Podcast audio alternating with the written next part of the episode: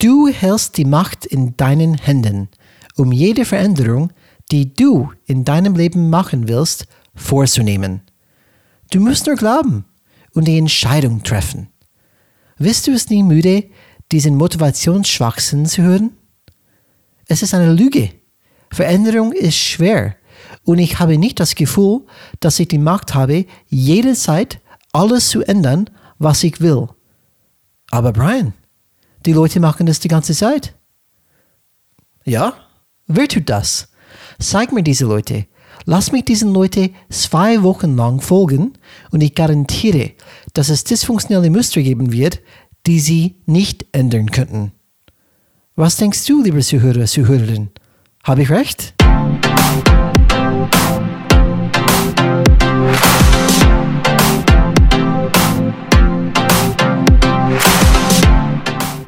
Hallo alle Changemakers draußen, willkommen zu Changes Rad Podcast, wo wir jeden Mittwoch Impulse und Ideen zum Change Management geben.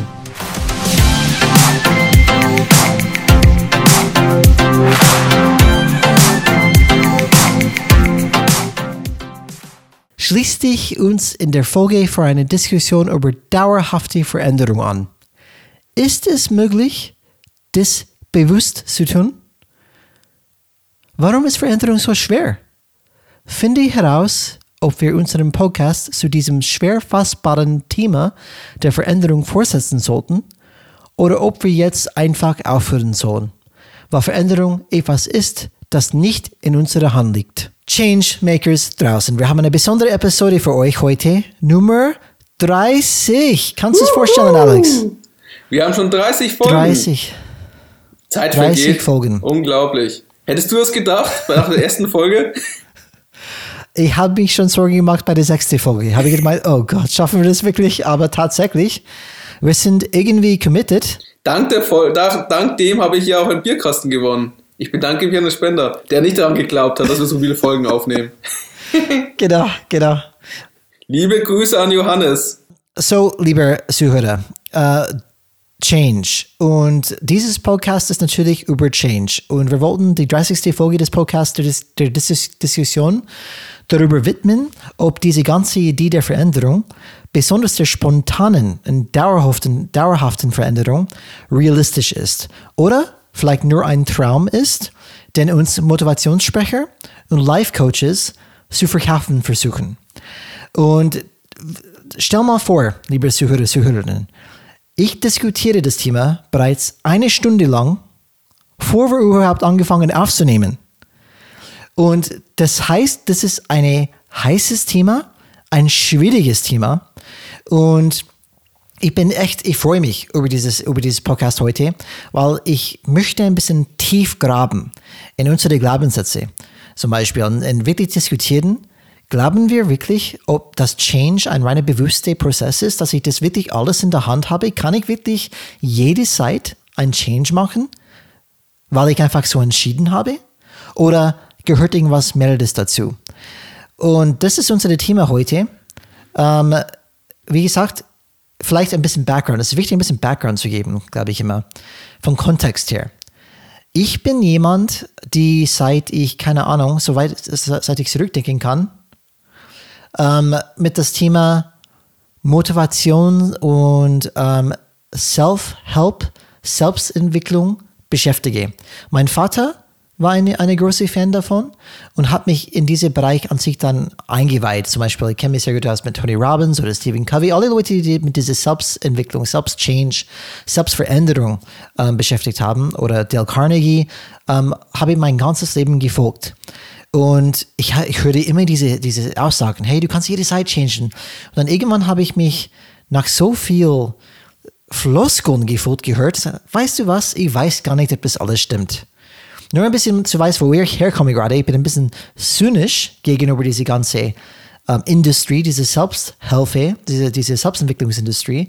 Und ähm, ich werde alles vielleicht mit ein bisschen ähm, kritische Auge betrachten, ob das wirklich für mich wahr ist oder nicht. Alex, Du wolltest irgendwas sagen? Ich wollte erstmal unseren lieben Zuhörer und Zuhörern danken. Diejenigen, die von Anfang an dabei waren und diejenigen, die auch neu dazugekommen sind. Danke dafür, dass ihr uns diese 30 Folgen schon begleitet habt. Und Ich hoffe und verspreche euch, wir bemühen uns, euch immer besondere Folgen zu geben. Und Brian und ich haben im Vorfeld ja schon, wie schon gesagt, heiß diskutiert. Und wir haben überlegt, was können wir euch geben, damit ihr auch Spaß habt, heute uns zuzuhören. Und deswegen gehen wir echt ein bisschen in diese Tiefe. Und wir hatten da schon ein paar interessante Ideen im Vorgespräch. Und ich hoffe, die kommen auch in den Podcast-Folge so rüber. Habt viel Spaß und empfiehlt uns weiter. Danke, Alex. Guter, guter Punkt. Immer, ähm, das ist definitiv unsere Anliegen, einfach irgendwas Interessantes für dich zu machen, Besonderes für den 30. Folge. Und deswegen, wir wollen einfach offen diskutieren heute. Und bevor wir anfangen, ähm, dieses Thema zu diskutieren, denke ich, dass es wichtig, wichtig ist zu sagen, dass wir aus unserer eigenen Erfahrung und Perspektive sprechen. Wir ermutigen unsere Zuhörer und Zuhörerinnen, Zuhörerinnen immer, zu hören, was wir sagen und dann selbst zu überlegen, ob es für sie wahr spricht oder nicht. Das ist immer sehr wichtig. Wir, sind, wir sehen uns eher als Impulsgeber und ich kann mir sehr gut vorstellen, weil wir glauben an Selbstentwicklung und Change, dass wenn wir diese Podcast aufnehmen würden in fünf Jahren, Alex, würden, würden wir vielleicht beide komplett andere Aussagen treffen als heute. Ich hoffe, dass sich auch gewisse Modelle dann geändert haben. Die entwickeln sich auch ständig ja weiter Richtung Change. Absolut. Und ich hoffe, dass alle schwierige Change-Themen bei mir in die, in die Vergangenheit sind dann. Dass ich alles geschafft habe, was ich mir vorgenommen habe. das ist meine Hoffnung. Dann kommt wie sicher was Neues. Kann sein, das kann gut sein. Aber ich habe ein paar, die sind fast wie feste, irgendwie ähm, ähm, gemeine Affen auf meine Schultern, die mir seit Jahren folgen und sagen, hä, hä, bis jetzt nicht geschafft. Und das nervt mich. Und ich hoffe, dass sie diese blöde Affen weg von meinen Schultern haben, dass ich vielleicht ein paar neue Affen ähm, ähm, auf meinen Schultern nehmen kann. Weil das würde mich freuen, ein paar neue Tiere kennenzulernen, statt diese alte, bekannte Deppen. Ich glaube daran, dass du die Fähigkeit bekommst, wenn du dich, desto mehr dich damit beschäftigst, dich mit diesen Affen zu beschäftigen, ohne ihn zu ignorieren. Also resilienter zu werden.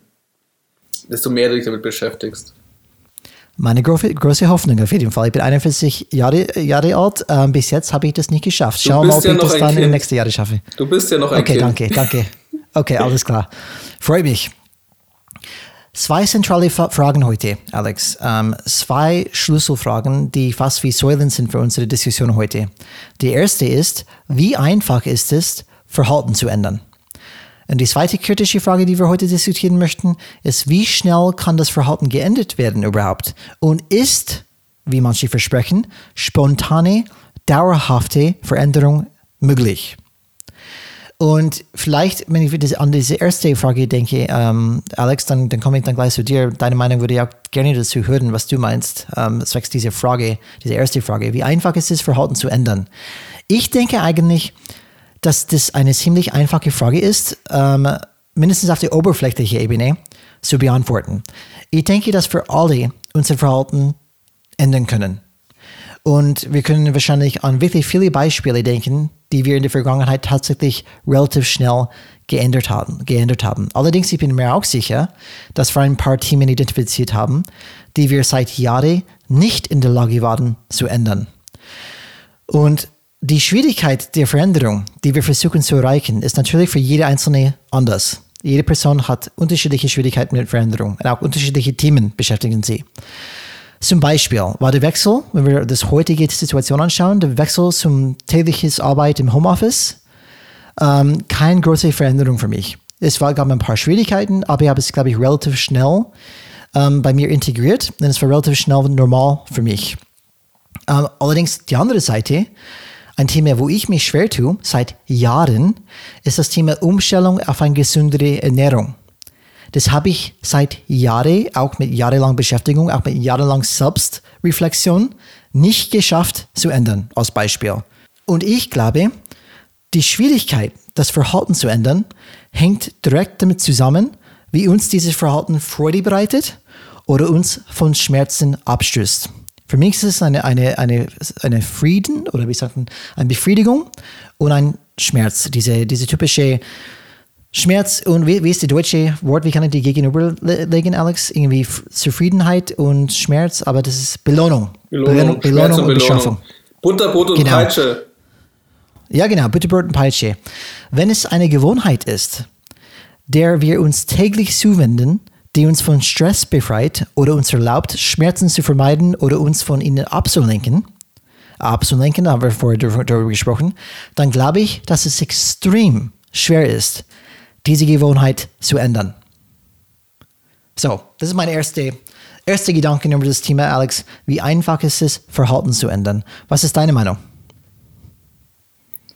Die, wenn man die Frage sich betrachtet, ist Verhaltensänderung möglich? Ironischerweise, wenn man von sich selber ausgeht, sagen viele Menschen, so nehme ich das wahr, ja. Aber wenn du von anderen ausgehst, dann lautet die Antwort nein. Bestes Beispiel ist, wenn man sich von Kollegen betrachtet. Die, und zwar die Kollegen, die einem negativ auffallen. Oder meinen Kollegen, mit dem du ständig einen Konflikt hast. Glaubst du, dass er sein Verhalten sich verändern kann? Was würdest du sagen? Ja. Lustigerweise. Glaube ich schon. Lustigerweise sagst du ja, aber du bist nicht die Norm, was ich zumindest so nahe nehme.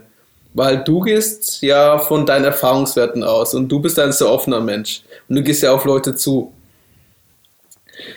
Ich habe aber so zumindest die Wahrnehmung im Alltag das schon öfters erlebt, dass du denkst, ja, ich kann mich jederzeit verändern oder anpassen. Aber wenn ich meinen Kollegen betrachte, der schafft das nie. Im Homeoffice, ja, ich bin sicher fleißig und arbeite super. Aber wenn ich die anderen sehe, der wird das sicher gar nichts machen. Der ist auf der Couch und schaut irgendwelche Netflix-Serien an, statt zu arbeiten. Ja, absolut, ja. Und dementsprechend, also wenn man das halt, wie einfach ist das Verhalten zu ändern? Erstmal, Verhalten ändern ist möglich. Das ist mein Glaubenssatz. Bestes Beispiel zeigt jetzt auch Corona, positiv wie negativ aber Verhaltensänderungen sind hier möglich. Hättest du gedacht, dass du jetzt so oft daheim, von daheim aus arbeiten darfst? Nee, ähm, wenn du mich vor einem Jahr gefragt hättest, hätte ich nie gedacht, nicht weil ich das nicht kann, aber weil die Firma das nicht erlaubt hätte. Und dein Chef hätte es wahrscheinlich auch nicht gedacht. Hundertprozentig nicht, genau. Und das Zweite ist, also ich kann auch von äh, einer Bekannten sprechen, die hat nach, denn sie, die Wein, sie war vorher Raucherin und hat ihre Weisheitszähne praktisch dann äh, rausbekommen und hat während diesen Pause dann entschieden, okay, ich rauche dann gar nicht mehr. Mhm. Und war vorher eine regelmäßige Raucherin, noch keine Kettenraucherin. Ich weiß nicht, ob man nur Kettenraucher ist, aber schon so regelmäßig rauchend. Und hat dann praktisch von einem auf den anderen Tag entschieden, ich rauche nicht mehr und hält das jetzt seit puh, paar Jahren schon durch, vier, fünf. Okay. Einfach so. Ja, einfach so nehme ich nicht ganz, ganz an, aber. Ja, aber wir reden jetzt hier, ist Verhaltensänderung möglich. Und Rauchen, wenn du so ein. Nein, nein, nein, nein wichtig, dass wir sagen, das, das ist nicht das Thema gerade. Wie einfach ist es, Verhalten zu ändern? Das ist die Frage, ist zentrale Frage jetzt gerade. Du hast mich gefragt, ob ich glaube, dass die Kollege sich ändern kann. Ganz klare Ja. Wenn du mich fragen würdest, glaubst du, dass die Kollege sich einfach verändern kann? Meine Antwort ist definitiv nein. Und wir kommen ein bisschen dazu später, Alex, mit dieser ähm, Kollegin von dir, die aufgehört hat zu rauchen. Und ich glaube, es gibt diese, diese Phasen, die wir später ansprechen werden, diese Phase des Changes. Es gibt zum Beispiel eine Zeit, wo man sich vorab ganz lang mit dem Thema beschäftigt.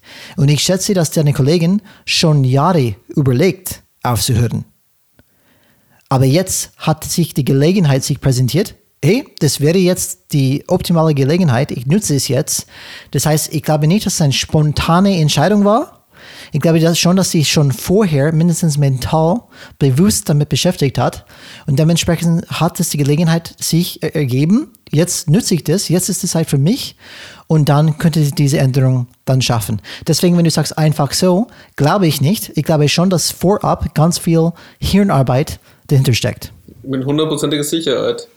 Natürlich gab es vorher schon Versuche aufzuhören und auch immer wieder die Standardsätze, dass sie immer, dass man aufhören möchte damit, weil man weiß, dass es eine schlechte Gewohnheit ist. Zumindest so mhm. für sich das wahrnimmt. Was glaubst du, Alex, wegen dieser eine Punkt? Ähm, weil man sagt, es ist komisch irgendwie, auch von meiner persönlichen Erfahrung. Ich habe Themen, die ich ziemlich leicht geändert habe. Verhalten zum Beispiel und auch Einstellungen. Ähm, ungroße ähm, Gedanken oder was. Nehmen wir ein Beispiel Fernseh schauen. Vorher habe ich dann oft einfach dann alles an Fernseh geschaut, was auf die normale ähm, Sendungen gekommen sind. Mittlerweile mache ich das überhaupt nicht mehr. Ähm, habe ich irgendwie mein Verhalten geändert. Jetzt mache ich das alles über Amazon Prime oder was auch immer, irgendwelche Streaming-Dienste. Und das ist jetzt alltäglich für mich. Ich, das ist nicht mehr normal für mich, dass ich normale Fernsehen anschaue. Das ist eine Verhaltensänderung. Aber ich bin sicher, ähm, jeder hat wahrscheinlich diese, diese ähm, Gewohnheiten oder diese, diese Muster, die für sich ähm, befriedigend sind, die Stress abbauen, die ablenken von Schmerz oder von ähm, negativen Gedanken. Zum Beispiel bei mir, vielleicht nutze ich das Essen in diese Richtung. Wenn ich habe Stress oder, oder bin frustriert oder ich, ich weiß nicht, ich müsste einfach dann belohnen auch, dann nutze ich Essen oft in diese Richtung. Und das, deswegen ist, glaube ich, diese, diese diese Dinge, das Ding so schwer für mich zu ändern, weil es mich an sich dann teilweise befriedigt. Auch wenn ich weiß, das ist vielleicht eine negative Gewohnheit, die mich langfristig ähm, wehtut, in dem Moment bin ich nicht fähig, das, das Muster durch, zu, durch, ähm, durchzubrechen. Weil ich glaube, es hängt so stark an meiner, diese Befriedigung, diese Zuckerbrot und Peitsche. Ich spüre einfach so eine große Belohnung. Und in dem Moment, wo ich Stress habe oder wo ich mich frustriert fühle, übernimmt mein primitives Gehirn und sagt, jetzt, jetzt belohne dich mit diesem Essen und mein, meine logische, ähm, fortgeschrittene Hirn, die sagt, Brian, das ist eigentlich eine schlechte Idee, ähm, das, das leitet zu nirgendwo, warum machst du das? Das ist ausgeschaltet. Und dann greife ich einfach so das Ding. Und ich, ich meine, was meinst du, Alex? Meinst du, dass es ist dieses Verhalten, die sehr emotional ist, die uns eigentlich, die, die wir vielleicht nutzen, Befriedigung zu finden oft. Ich glaube, diese Verhalten ist wirklich schwierig manchmal zu ändern. Du hast ja schon ein richtig wichtiges Wort dazu erwähnt. Muster. Und Muster, die schon viel länger von uns gelebt werden. Also desto intensiver ein Muster ist. Also in der Neurobiologie, desto intensiver diese neue äh, Verbindung im Gehirn aufgebaut worden ist. Desto schwerer ist es, diese Muster zu auszubrechen. Also wenn dieses Muster schon, wie sagen wir mal, eine Autobahn ist in dein Gehirn, ist es klar, dass es diese Autobahn abzureißen oder eine neue Straße aufzubauen viel schwieriger ist, als wenn wir gerade von einer Trampelfahrt sprechen, wo du wirklich angefangen mhm. hast, diese Muster zu entwickeln. Und deswegen, wenn wir sehen, wie einfach ist, das Verhalten zu ändern, nochmal zurückzugehen, es hängt davon ab, wie stark dein Muster schon drin ist. Wie lange lebst du es und wie wichtig es dir ist? Also mit was verbindest du es? Du hast zum Beispiel das Muster dir angewöhnt und wer weiß, wie viele Jahrzehnte du das schon machst Essen ist was Positives und hilft mir gegen Beispiel Stress oder lenkt mich irgendwas ab. Das, dieses Muster, bei mir ist zum Beispiel Stressabbau immer noch mit Alkohol verbunden. Das ist ein negatives Muster, das habe ich mir über 20 Jahre wahrscheinlich antrainiert. Ja, kommt schon fast hin. Das ist ein Thema, mhm. wir sind alle noch Kinder. und davon, also deswegen, wie leicht ist ein Verhalten zu ändern? Es hängt davon ab, wie äh, stark dieses Verhalten schon in dir drin ist. Also wie stark ist es verankert. Das Gehirn ist ein Mustersucher und versucht immer Klarheit zu bekommen. Und mit einer Routine, die du schon immer und immer wieder machst, das haben wir immer schon so gemacht, gibt dir halt mehr Sicherheit und ist was Gewohntes. Und dementsprechend auch erhaltungswürdig für dich. Du wirst da nicht so leicht loslassen, weil du hast aus der Vergangenheit, daraus beziehst du ja deine Erfahrungen, immer was Positives damit verbunden auch wenn das die äh, schlechten Wirkung wie Übergewicht oder Unsportlichkeit auch mit dabei ist. Aber der Mehrwert, den du da rausziehst, mit dass du das verbindest, ist stärker als diese negative Entwicklung, die ja so langsam entstehen und nicht so deutlich sind und nicht so stark sind anscheinend, um dich zu beeinflussen. Alex, kann ich dir eine kurze Geschichte erzählen? Ähm, ich glaube, es ist interessant, weil ich habe nicht immer diese Muster gehabt. Ähm, das zeigt, Gerne. wie flexibel vielleicht Muster sind. Ähm, ich in, in der Highschool, Highschool in Amerika ist für euch vielleicht in Deutschland Gymnasium oder Realschule in Effekt. Für uns ist es die neunte bis die zwölfte Klasse. Ähm, wir sind in Effekt Teenager. Und ich war ein Sportler, sau fit und ich habe wirklich wirklich geschaut, dass ich täglich gesund ernähre. Ich habe mal Macros geschaut, dass ich genug Eiweiß bekomme, Kohlenhydrate, Fette und vielleicht alle, ähm, die vielleicht keine ähm, Macros nicht sagen. Wenn ich von Macros spreche, spreche ich von, von Eiweiß, Eiweiß ähm, von ähm, Kohlenhydrate und von Fette. Und wenn man zum Beispiel Muskelaufbau macht, man schaut immer zum Beispiel, dass man, keine Ahnung, vielleicht dann äh, ein Gramm pro Pfund äh, Körpergewicht einfach einnimmt. Die sind einfach Sachen, wo ich mich ständig beschäftigt habe in der Highschool. Ich, ich habe es so weit getrieben, dass jede an sich in der Highschool bekommt immer eine, eine, eine bekannte ähm, Name. Und meins war ähm, The Healthiest Man in Boulder City. So, ich habe in Boulder City gewohnt und jeder hat mich die gesundeste Mann in dieser Stadt benannt. Wahnsinn. In Effekt. Und ich kann mich erinnern, wenn ich meine Frau kennengelernt ich habe zum Beispiel immer Sixpack, immer, immer ripped ohne Ende. California Sunboy, oder? So ja, ähnliches Klischee ja, erfüllt. Absolut. Und damals habe ich mich selbst gedacht, ich weiß nicht, was alle haben. Sixpack ist einfach immer da. Warum sollte es je weggehen? Weil das war anscheinend mein Lebensstil und meine Muster zu essen, war so normal für mich, dass ich gefühlt nie irgendwas machen müsste, das zu halten. Und dann, ich kann mich sogar den Moment erinnern, wann das sich geändert hat. Hier habe meine Frau kennengelernt. Und da war ich immer noch in dieser sehr gesunde, ähm, vielleicht, vielleicht kann man sagen, obsess obsessive oder ich habe es wirklich übertrieben vielleicht sogar in diese Richtung. Und ich kann mich erinnern, ihr Bruder ist in ein Zimmer reingekommen, er hat ein Duplo genommen und einfach den Duplo gegessen. Und ich habe ihn angeschaut und, geda und gedacht, was macht er da? Er isst einfach eine Schokolade. Spinnt der? Das war tatsächlich die, die, die Ideen, die, die Dialog in meinem Kopf. Und dann ein Sandwich gemacht für mich, die Mayo Mayonnaise drauf war. Ich sage, was? Ich kann nicht Mayonnaise essen. Das, das, das geht gar nicht. Diese Fettzeug nimm's bitte weg von meinem von mein Sandwich. Aber es hat sich eingeschlichen. Ich habe mich dann eher entspannt. Schritt nach Schritt entspannt. Bis es so weit gekommen ist, dass diese Flut einfach entriegelt war und mich komplett übernommen hat. Und sagt, okay, es gab keine Regeln mehr. Es, hat, es war ein Prozess, es hat lang gedauert, aber irgendwie, irgendwann, Alex, da haben wir schon vorher dis- diskutiert, oder? Wegen meiner Umgebung vielleicht, habe ich mich angepasst, mich sehr entspannt und eigentlich fast die Regeln adaptiert, die vielleicht alle anderen um, um mich herum, die normal war, ge- angenommen. Und das ist so ein Beispiel, wo diese alte Muster durchbrochen ist, so eine neue Muster gekommen ist und momentan hänge ich in diese neue alte Muster. Aber ich, was ich sagen will, die andere sagt möglich, habe ich schon gemacht. Aber zurückzukommen ist nicht so einfach. Interessant, dass das praktisch für dich so eine neue Welt war. Hat es auch was damit zu tun, dass du dann vielleicht danach mehr äh, gearbeitet hast? An das Umfeld praktisch? Weißt du, was es an. Ich glaube, es hat eher damit zu tun gehabt, dass ich meine jetzige Frau kennengelernt habe. Du gibst deiner Frau die Schuld, dass du dick jetzt wirst, oder wie? Ja, dick würde ich nicht sagen, aber äh, äh, ja, die, die, Das die, hört sich gerade so an. ja, ich weiß, aber man sollte nicht gleich die falsche Bild bekommen. Ähm, ich würde nicht sagen, dass ich dann äh, dick bin oder was auch immer. Es ist nur, Ich wäre habe nicht sehr mehr dieses glücklich. Sixpack. Ich wäre sehr glücklich, wenn ich deine Figur hätte, Brian.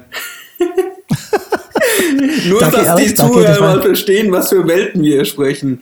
Ich habe so ungefähr 30 Kilo Übergewicht und er jammert wegen 5, 10 Kilo Übergewicht hier. Nach seinem Bild. Er ist eigentlich nur, hat eine komplett normale, er hat nur kein Sixpack. Oh mein Gott, du musst bei 40 aus kein Sixpack. Du armer, alter, weißer Mann. Ich, ich arme Hunde, das, das ist so. Aber Alex, ich glaube, das Thema war vorher, wie kann man das sagen? Die Wort auf, auf, auf, auf, auf Englisch ist uptight. Kennst du so ein Wort auf Deutsch? In Effekt, du bist immer irgendwie. Ähm, ich muss- Uptight tut kann ich jetzt auch muss- nicht für mich gerade Ich, zuordnen. ich gebe es in, in, in, Det- äh, ich gebe es in DeepL ein. Verklemmt? Nervös? Verkrampft? Ja, ja, verkrampft, verkrampft. Irgendwie, ich war so hart auf mich selbst. Ich war so diszipliniert und irgendwie ein, so eine Identität, die ich hatte, wenn ich aufgewachsen bin als Sportler, war, ich muss immer fit sein. Ich muss immer mein Sixpack haben. Und meine Frau, ähm, vielleicht hat sie einfach, hat mich einfach akzeptiert, wie ich bin. Es war nicht wichtig, dass sie zum Beispiel ein Sixpack hatte oder dass ich die sportlichste war auf der Welt. Das, das war einfach nicht mehr ähm, so in Fokus dann für mich. Und, und es hat sich gut getan, ein bisschen zu entspannen. Und wahrscheinlich, weil ich mich so krass diszipliniert habe auf einer Seite, hat sich dann irgendwann das zu komplettes Gegenteil gewandelt. Alex, wir, wir, wir haben es immer erzählt in der Schule, die strengste Eltern zu Hause in die Highschool, wenn diese Kinder rausgekommen sind, in den College gekommen sind, in den Uni, waren die die schlimmsten. Weil es gab keine Regeln, kein, es war alles offen. Die haben so lang leiden müssen unter strenge Regeln, dass wenn die rauskamen, dann ist genau das Gegenteil. Und es war wahrscheinlich schwierig, diese Balance zu finden für mich auch. Und deswegen bin ich wahrscheinlich sowieso eine extreme Person von meiner Persönlichkeit her. Entweder eins oder die andere. Und ich tue mich wahnsinnig schwer, in die Mitte zu bleiben. Und, ähm, und das ist wahrscheinlich, was es war. Ich habe die Gelegenheit gehabt, hey, das ist anscheinend normal, dass man so was machen kann. Ich probiere das erstmal aus. Und dann, wie du sagst, Alex, ähm, ich habe nicht mehr zweieinhalb Stunden Sport gemacht jeden Tag, in Football oder was auch immer, habe gearbeitet. Das hat natürlich eine Rolle gespielt in meiner körperlichen Entwicklung halt. Ähm, aber das ist dann, was ich damit sagen möchte, ist, ich, war, ich bin die gleiche Person, ich bin immer noch mit Brian, ich bin immer noch mich. Aber der Brian vor 15 Jahren, wenn er mich heute sehen würde, er würde mich wahrscheinlich in die Fresse hauen. Und sagen, what the Bild. hell, what the hell, was machst du jetzt? Wie kann das sein? Wie kannst du kein Sixpack haben? Das kommt von alleine. Und der würde mich wahrscheinlich überhaupt nicht verstehen. Und das, was ich meine, das ist so ein krasser Unterschied. Aber ich, ich kann beides machen. Und jetzt tue ich mich schwer, vielleicht diese Balance zu finden, in die andere Richtung ein bisschen zu gehen, wo ich vielleicht Richtung gesunde Ernährung gehe. Ich wollte nur einen Einblick geben, weil das wollte ich verstehen, wie stark die Muster sind. Ich bin immer noch die gleiche Person, aber anscheinend habe mein Weltbild und mein Glaubenssatz geändert und ähm, über die Zeit. Es war nicht unbedingt bewusst, aber hat sich, ist passiert, diese, diese Veränderung. Ähm, ich habe dir doch vorher von den Effekt erzählt und das für uns Zuhörer, glaube ich, jetzt zum ersten Mal natürlich. Es gibt einen psychologischen Effekt, der heißt End of History Illusion. Dass Menschen glauben, dass sie praktisch die Persönlichkeit, wo sie jetzt in der Gegenwart sind, die Persönlichkeit ist, wo sie auch im Rest ihres Lebens bleiben. Und warum hat deswegen bewusst Illusion? Also es gibt auch so eine Studie, einfach mal googeln, da findet man was Schönes dazu. Wir verlinken auch einen Beitrag in den Shownotes dazu, da wo ein bisschen was zu schreibt. Ähm, der Brian, der vor 15 Jahren war, hätte wahrscheinlich nie geglaubt, dass es sich ändert. Der Brian, so der jetzt gerade lebt, glaubt das auch nicht. Und der Brian, der in 15 Jahren lebt, glaubt das auch nicht. Das ist diese, du hast so recht. Das, das ist stimmt. diese Wahrnehmung, mit denen wir so schwer zu kämpfen haben, wir alle zusammen. Ich war, ähm, ich war nach der, nach dem Abitur war ich in der Bundeswehr. Ich habe 18 Monate bei den Gebirgsjägern gedient und da war ich natürlich aufgrund der ganzen Berge und wo man rauf und runter geht, sehr sportlich. Dann bin ich ins, ins Studium gegangen und habe dann dementsprechend angefangen, sehr ungesund zu leben, wenig Sport zu machen, wurde unsportlicher. Dann ging es in die Arbeit und die Folge war natürlich noch weniger Bewegung, noch ungesünder. Und jetzt bin ich der, der ich jetzt bin. Und dementsprechend, wer weiß, wo sich das in 10, 20 Jahren entwickelt bei mir ist es zum Beispiel so, ich habe das Glück, dass bei meinem Arbeitgeber ein Fitnessstudio ist und ich habe geschafft, mir das Muster anzutrainieren, dass ich wöchentlich, also das war vor Corona, zweimal die Woche in dieses Fitnessstudio gehe. Am Ende war ich sogar vier Tage in, äh, in der Woche in dem Fitnessstudio. Kurz bevor der erste Lockdown kam. Hätte ich damals auch nicht gedacht. Es gab, also, wenn du mich das im Studium gesagt hast, du gehst zweimal dreimal die Woche ins Fitnessstudio, ich hätte dich ausgelacht. Deswegen, Verhaltenänderung ist möglich. Die Frage ist nur, wie schwer fällt es dir? Also wie einfach ist es? Mhm. Ähm, genauso zum Beispiel kannst du dir angewöhnen, immer, bevor du schlafen gehst oder bevor, nachdem du, ne, besser das, nachdem du auf, das ist ja gesünder, nachdem du aufgewacht bist, ein Glas Wasser zu trinken. Damit dein Kreislauf schneller startet. Mhm. Oder wenn du betrunken bist, also wenn du viel Alkohol getrunken hast, dass du bevor du schlafen gehst noch Wasser trinkst, damit du nicht so einen schlimmen Kater am nächsten Morgen hast. Mhm. Das sind die Tipps heute. Wir haben von Verhaltensmustern gesprochen. Aber dann, wenn du sprichst von was du gesagt hast, von gesunder Ernährung oder von Rauchen oder mehr Sport im Leben oder was die ganzen Klassiker, was wir zu Silvester erzählt haben, wo in anderen Folgen ja auch schon teilweise behandelt haben, lustigerweise, ist es nicht so leicht, weil dieses Muster stärker gefangen ist. Der erste Schritt ist es, die Muster zu erkennen, sich mit sich selbst beschäftigen und dann aktiv sich neue Muster anzutrainieren. Das ist ja bei diesem ganzen Tagebuch, diese, was wir zum Beispiel haben, wo du die Fragen stellst. Das ist ein Trainingsmuster, das nicht sofort funktioniert. Aber wenn du es antrainierst, wirst, du indirekt langsam merken, dass der Blickwinkel sich ändert. Nur weil du dich jeden Tag mit diesen Fragen beschäftigst oder jede Woche, je nachdem, wie du es handhabst. Und darum geht es, dass du in kleinen Schritten dir neue Muster angewöhnst. Bei mir ist es zum Beispiel, ich habe mir abgewöhnt, dass ich äh, beim Mittagessen dann zum Beispiel Spezi trinke oder Cola. Das sind kleine Schritte. Die Problematik ist also, dass kleine Schritte nicht sofort einen Wow-Effekt haben oder dass ich jetzt täglich 10.000 Schritte mindestens gehe. Aber langfristig werden die Erfolg zeigen, hoffe ich. Mhm.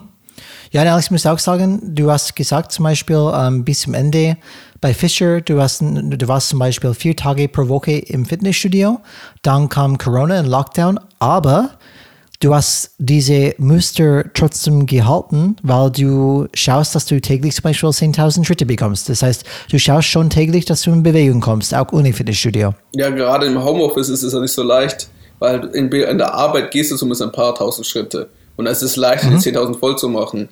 Aber wenn du daheim bist, dann sind die Wege sehr kurz. oh ja, definitiv.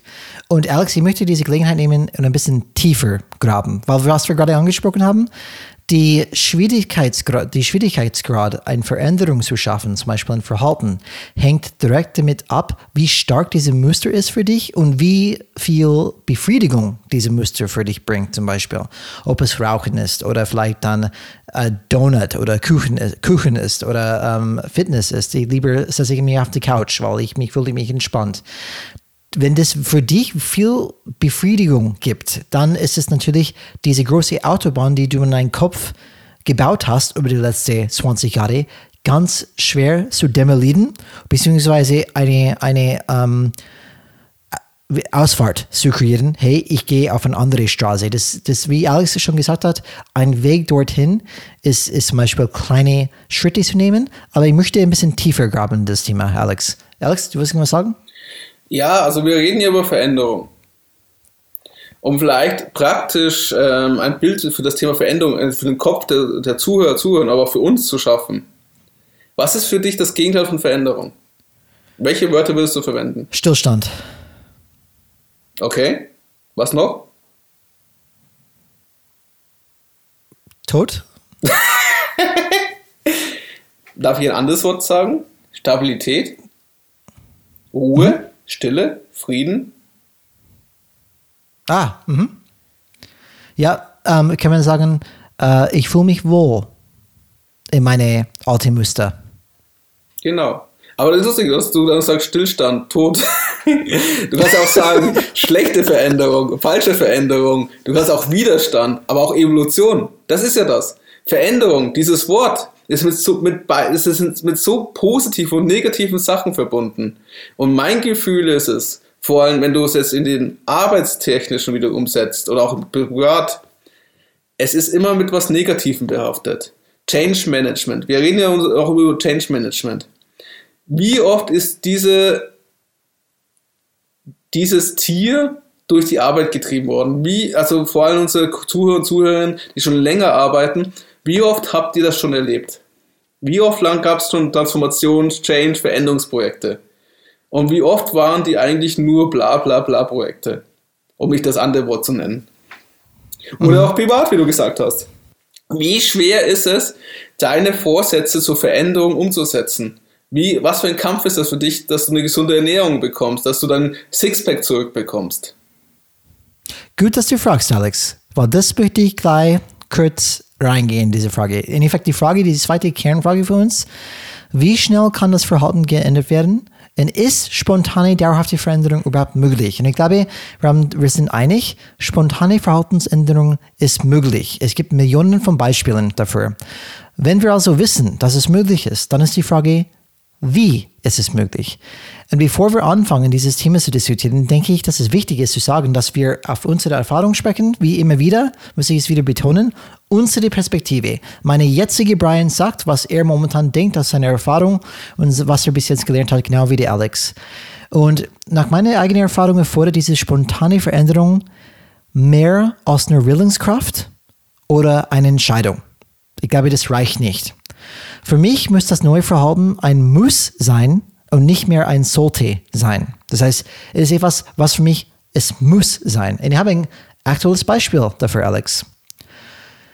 Aktuell, wie ich dir gesagt habe, habe ich Magenprobleme bekommen. Und ich esse scharfe Essen und zum Beispiel Tabasco, seit ich acht Jahre alt bin. Seit ich acht bin, esse ich scharfes Essen. Und ich meine nicht nur ein bisschen scharf, ich meine wirklich scharf. Zum Beispiel Tabasco, eine Tabasco-Flasche. Ich gehe durch eine Tabasco-Flasche jede Woche durch. Eine Tabasco-Flasche pro Woche. Aber nicht die normalen Tabasco, sondern die richtig starken, oder? Die normalen. Die immer sind aber nicht so normalen. scharf. Na, ich weiß nicht, das ist immer noch dann viel. Und das dann Chili auf Pizza und alles mögliche. Alles, was ich esse, ist normalerweise mit scharf gegessen. Ähm, Natürlich ist scharf relativ, Alex. Ich, ich mag kein, ähm, kein Spicy Food äh, äh, Wettbewerbe, Wettbewerbe nicht. Aber ich liebe das. Ich kann zum Beispiel nicht Spaghetti oder Pizza essen ohne scharfe Sachen drauf. Das schmeckt mir einfach dann nicht. Aber seit ich Magenprobleme habe, habe ich gesagt, ja, ich weiß nicht, vielleicht sollte ich den aufhören mit diesem scharfes Essen. Habe ich einfach probiert, einen Tag durchzugehen ohne scharfes Essen. Nur einen Tag. Und es war schwierig für mich. Am nächsten Tag bemerkt, habe ich bemerkt, dass mein Magen besser ging. Okay. Das ist wirklich, meine Magen hat auf diese scharfes Essen für irgendeinen Grund, auch wenn ich das 35 Jahre schon mache, ähm, oder noch, noch nicht, nicht ganz, aber fast, ähm, auf einmal macht meine Magen Probleme mit dieser Geschichte. Und jedes Mal, wenn ich scharfes Essen aß, taucht diese Problem wieder auf.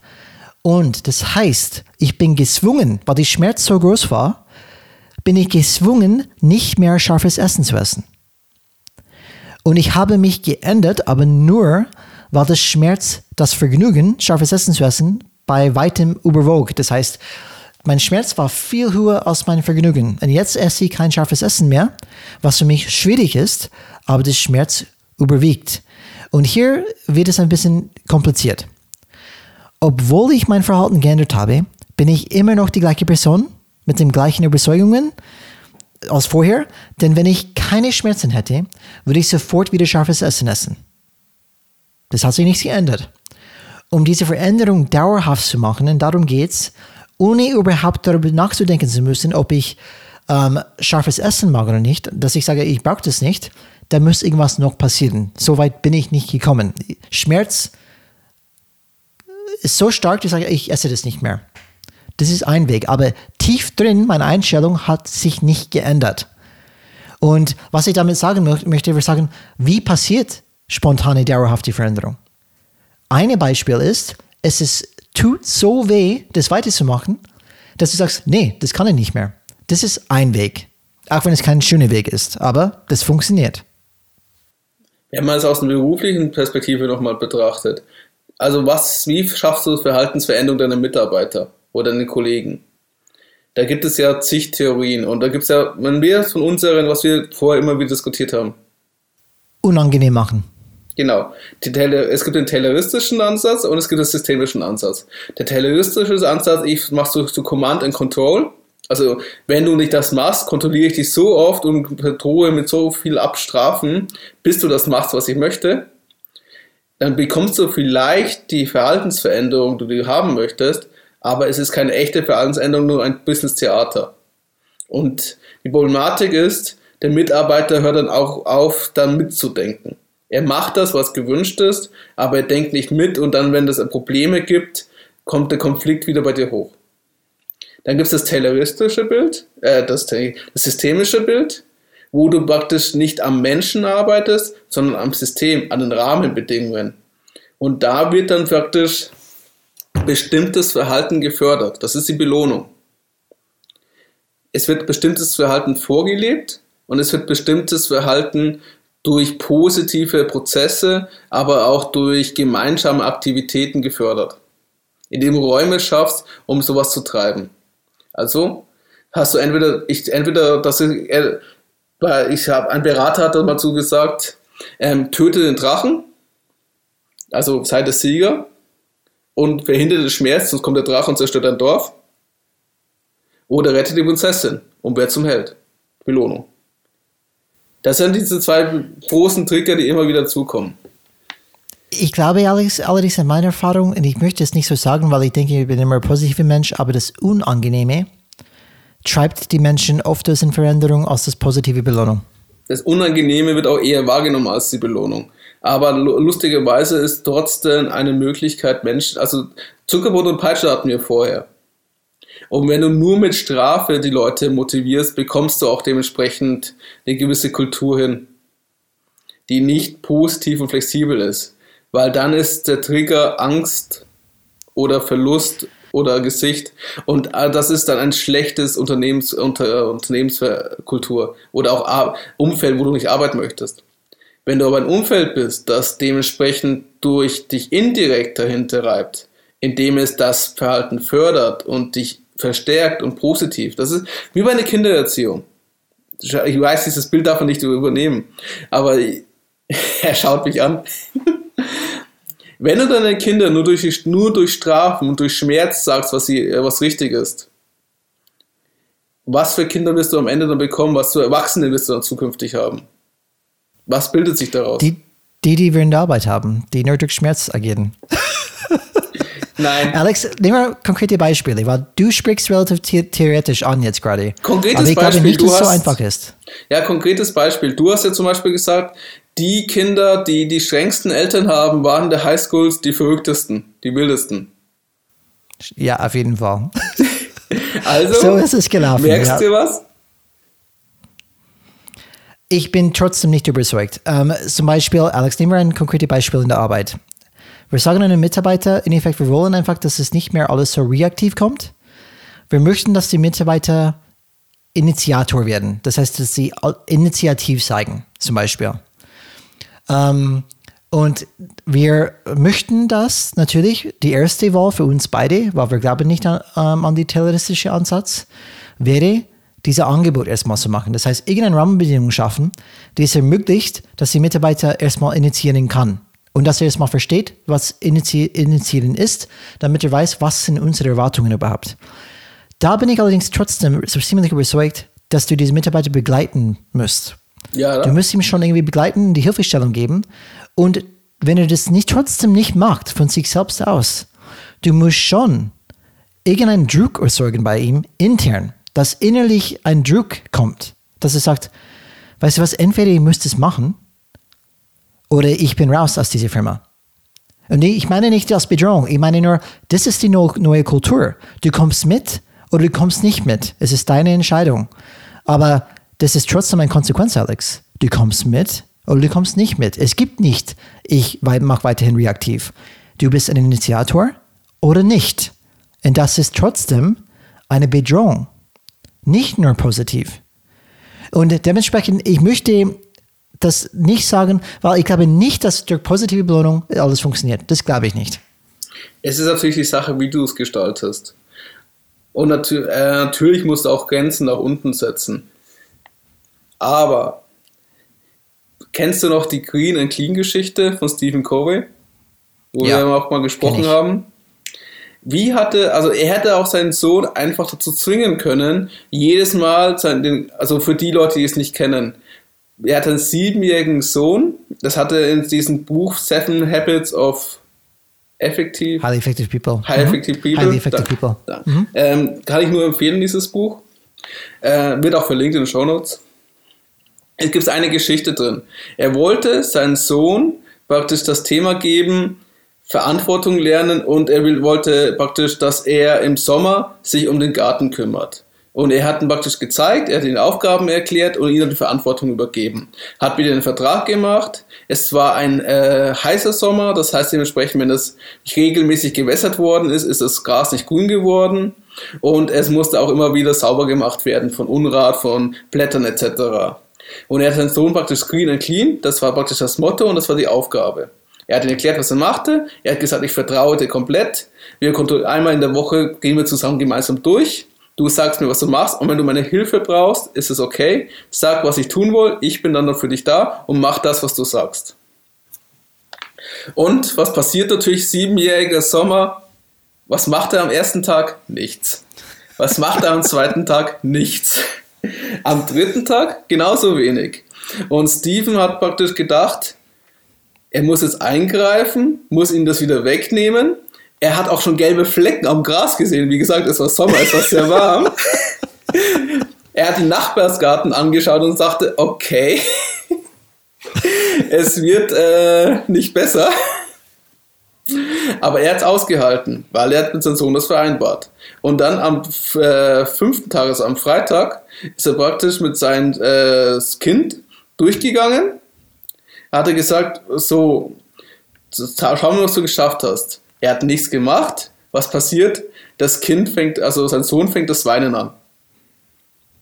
Und sagt, es ist so schwer. Und er hat gesagt, okay, ich bin jetzt für dich da, wir haben ja ausgemacht, sag, was ich tun soll und ich mache es. Und der Siebenjährige hat dann die Möglichkeit gehabt, seinem Vater zu sagen, okay, kannst du bitte das holen, kannst du bitte einen Sack holen, kannst du bitte hier das einsammeln. Und das muss er vorstellen, mit sieben Jahren darf er seinen Vater umkommandieren, Anführungszeichen, also Anweisungen geben. Und er hat es gemacht. Und an diesem Zeitpunkt hat der Sohn für sich die Aufgabe übernommen, die Verantwortung übernommen und die mehr, also nächsten Jahre praktisch ähm, den, sich um den Garten seines Vaters gekümmert, um seine Familie. Und hat auch seine Geschwister dann entsprechend ermahnt, wenn sie ein bisschen Dreck am Gras gemacht haben, lauter solche Sachen. Er ist an der Aufgabe gewachsen und das war nicht durch Strafe. Und er hat es selbst, er hat es selbstständig, er hat Verantwortung übernommen und war auch stolz darauf, dass er diese Aufgabe machen durfte. Das ist für mich ein komplett anderer Ansatz als durch Strafe. Alex, ich spreche nicht von Strafe. Ich spreche von Schmerz. Großer Unterschied. Wenn da zum Beispiel, ich, ich glaube, diese, diese positive Belohnung zum Beispiel, ich glaube, es macht schon Sinn. Ich glaube, es ist sehr wichtig klar zu machen. Ich spreche nicht von jemandem bedrohen, zum Beispiel, dass die, wenn die es nicht machen, bis sofort raus. Was ich davon spreche, etwas muss passieren innerhalb dieses Menschen, ein Druck, ein Schmerz, damit die in Bewegung kommen. Zum Beispiel, wenn ich jede belohne im Büro, die diese Verhalten spiegelt. Zum Beispiel sage ich, okay, jede, die eine Initiation zeigt, hebe die immer hervor. Das heißt, ich belohne die Verhalten, die ich sehen möchte. Ein klassisches Beispiel von Feedback. Die Leute, die ich nicht belohne, weil die es nicht machen, ich schaffe die nicht, aber ich belohne die auch nicht. Und da wäre die Hoffnung, das ist nur ein Angebot, dass in diese Personen, die es nicht machen, dass ein innerlicher Druck kommt, ein Schmerz, die sagt, hey, wenn ich das so weitermache, gehöre ich nicht mehr dazu dann von mich selbst aus, dann probiere ich das dann auch vorzuleben. Verstehst du, was ich meine? Ich glaube einfach, dass irgendein unangenehmes Gefühl, es muss sich ergeben in die Person. Genau wie die Sohn. Was hat er gemacht? Hat geweint. Weil er hat das Gefühl gehabt, er hat seinen Vater enttäuscht.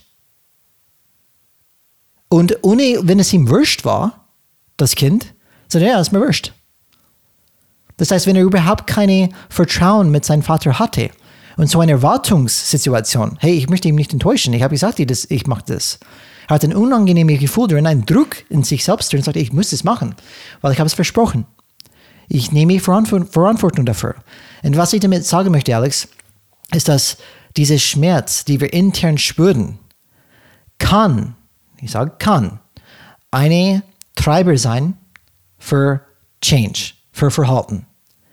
Ist nicht immer die einzige, weil Schmerz ist nicht das Einzige, aber es ist definitiv eine, eine glaube ich, fast, kommt wahrscheinlich mehr vor. Dass es so viel Schmerzen gibt. Und wa warum müssen wir Dringlichkeit haben in, in einer Organisation, Alex? Weil es schmerzt. Ich habe gerade 190 Millionen Euro verloren. Das tut weh. Und deswegen muss sich irgendwas ändern. Und ich, deswegen ist es wichtig zu differenzieren. Ich spreche nicht von Beschaffung, ich spreche von Schmerz kann schon ein starker Treiber sein. Ja, auf der anderen Seite hier, bei der Geschichte ist es wahrscheinlich auch Vertrauen. Das ist eher was Positives. Der Vater hat sein Vertrauen gezeigt an seinen Sohn. Er hat, das darfst du auch nicht vergessen. Er hätte ihn auch das jederzeit wegnehmen können, sagen, du kannst das nicht, ich habe, glaube so früh angefangen, du bist noch zu jung. Hat er fast gemacht. Hat er sogar inzwischen Er gesagt, überlegt, er hey gehabt. wie läuft, wie läuft mit den Green and Clean? Dann hat er sofort bereut, wenn er das gesagt hat. Weil es, oh Mann, ich bin jetzt in diese alte Muster gefallen. Ja, aber das ist das Unterschied, finde ich. Und das ist das. Es ist schwerer, weil es ist leichter, jemanden bedrohen oder jemanden Schmerz hinzuzufügen. Aber ich Nein, finde. nein, Alex, du, du, du, du täuschst es immer noch. Glaubst du, dass das Kind keinen Schmerz hatte?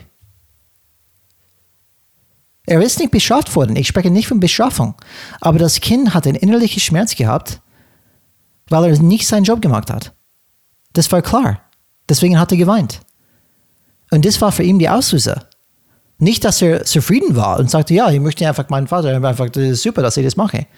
Nur wenn diese, diese innerliche Druck dann gelöst worden ist, und Gott sei Dank hat er seinen Vater gehabt, die ihm unter die Arme genommen hat und sagt, hey, okay, verstehe ich, du hast Schwierigkeit. Es ist ja schwierig.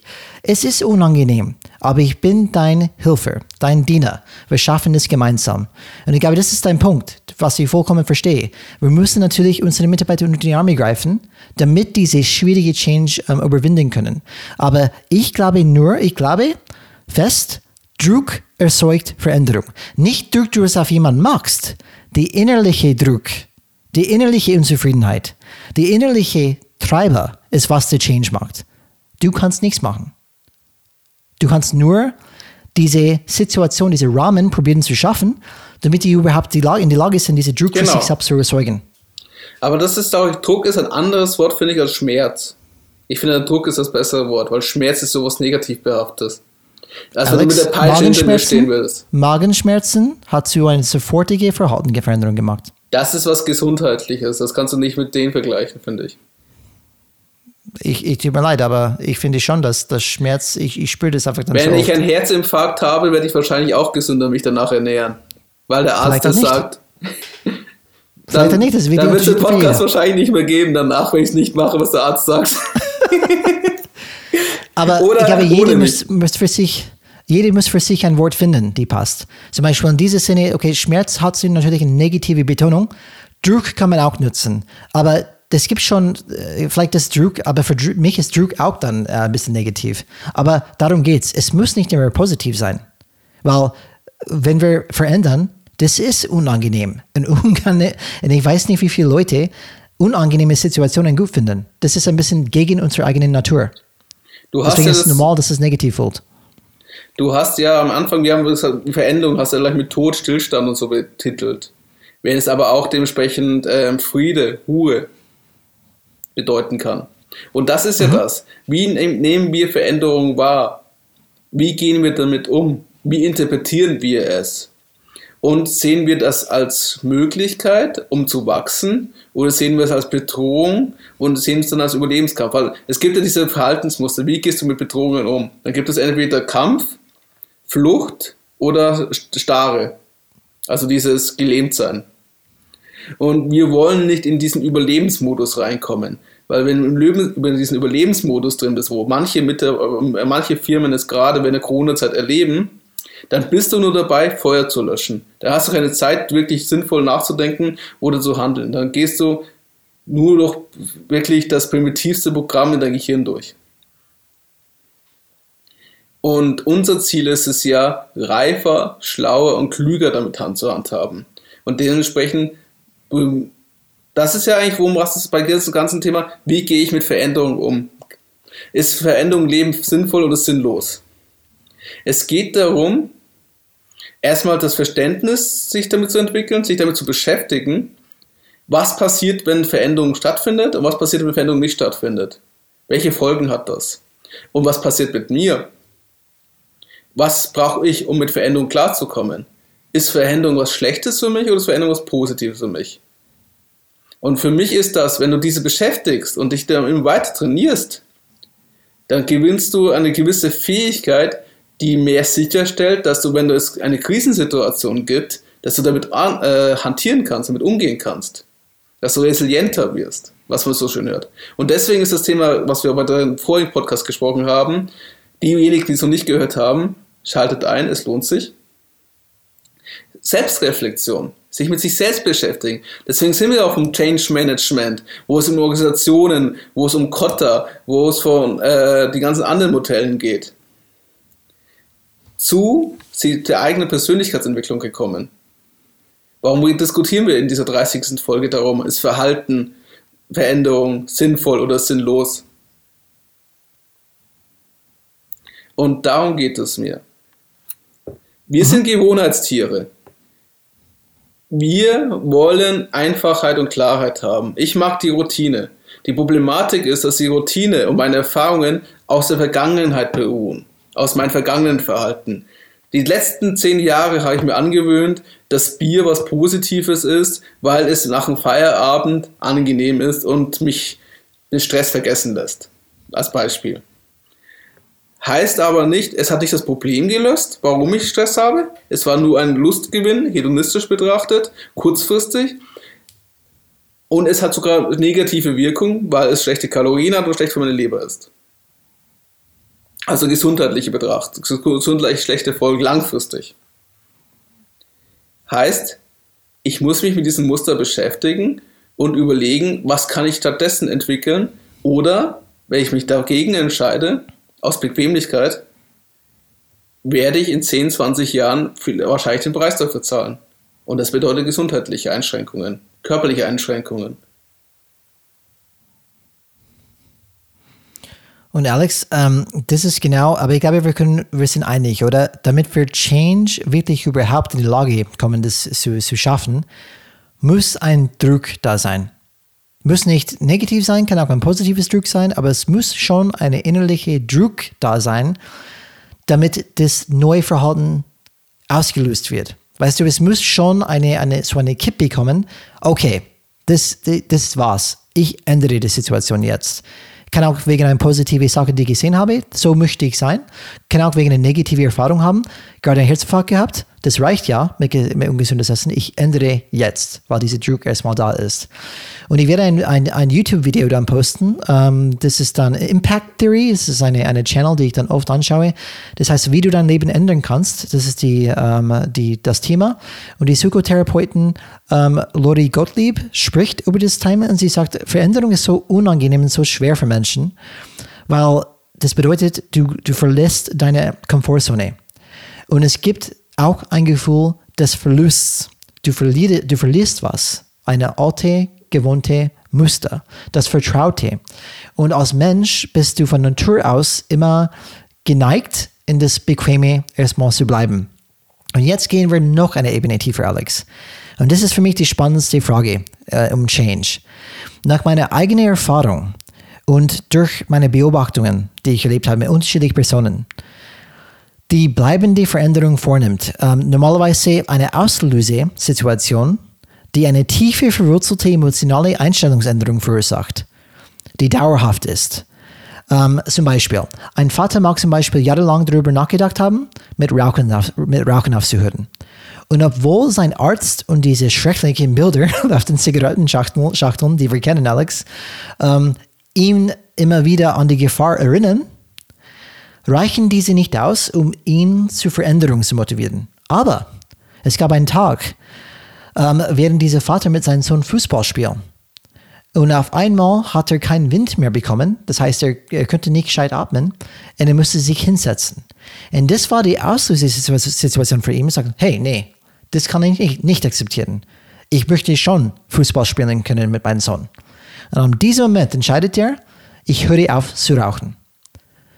Und meine, sage ich mal, ähm, Gedanke ist oder wo ich mich wirklich schwer tue, auf eine Meinung zu kommen. Ich bin nicht sicher, wie, ob du diese Auslösesituation bewusst machen kannst. Das heißt zum Beispiel, wenn ich sage, ab morgen ernähre dich gesund und ich mache das wegen das und das und das. Und das erzeuge ich gerade künstlich in mein Hirn. Das ist, hört sich mich logisch an und passt. Aber ich glaube nicht, dass diese erzeugte Trigger, Auslöser, diese dauerhafte Veränderung dann hält. Ich glaube, dass diese Trigger-Situation oft etwas ist, was von extern, extern kommt, das du überhaupt nicht bewusst erzeugen kannst. Nur ein anderes Beispiel. Es gibt einen Film, ähm, die auf äh, Amazon Prime läuft. Es ist eine Transformation, wo jemand ähm, sich dann sehr viel Erfolg hatte, zum Beispiel in Immobilien sein ganzes Leben lang. Aber war immer überge übergewichtig. Übergewichtig. Äh, Übergewicht. Ist es richtig, Alex? Ja. Yeah. Übergewichtig. sein ganzes Leben lang. Und er, das ist ein Thema, das ihn immer gestört hat, die er immer sich, er wollte sich immer ändern. Hat es nicht geschafft, hat wahrscheinlich jetzt 20 Läufe gemacht, immer wieder angefangen, immer wieder aufgehört. Eines Tages kommt seine Tochter zu ihm und sagt, hey, Papa, du bist dick. Ich will nicht, dass du stirbst. Das hat sie zu ihm gesagt. Seine und das war die Auslöser. Genau. Und das war die Auslöser für ihn. Okay, das reicht. Ab jetzt, ab morgen verändere ich. Andere Beispiel, Charlie Rocket, eine große Influencer jetzt. Auslöser, er wollte immer ein Athlet sein, immer ein Athlet sein. Das war sein größter Traum. Hatte ganz viel Erfolg im Business, aber hat nie geschafft abzunehmen. Einmal bekommt er einen Hirntumor. Und das war die Trigger für ihn, das reicht. Ich ändere mein Leben, mein Verhalten, ich esse gesund. Und das meine ich. Die sind beide Sachen, die man überhaupt nicht steuern kann. Die haben selbst probiert, auf diese Ideen zu kommen, Triggers zu kommen, selbst zu erzeugen, seit Jahren. Und auf einmal kommt irgendwas von extern, die diese Trigger tatsächlich geschafft hat. Und deswegen möchte ich gerne diese Frage stellen, Alex. Glaubst du, dass es überhaupt möglich ist bei diesen ganz schweren Change-Themen? Dass sind wir überhaupt selbst in die Lage, diese Veränderungssituationen selbst zu erzeugen? Oder sind wir ein bisschen abhängig von was draußen passiert? Was die Einwirkungen auf uns sind von draußen, diese Triggers, die dann hoffentlich irgendwann kommen. Ich finde, das ist eine du? schwierige Frage. Aus dem einfachen Grund, wenn ich sage, ich brauche einen Trigger, um mich zu verändern, dann habe ich eine Entschuldigung, um nichts zu tun.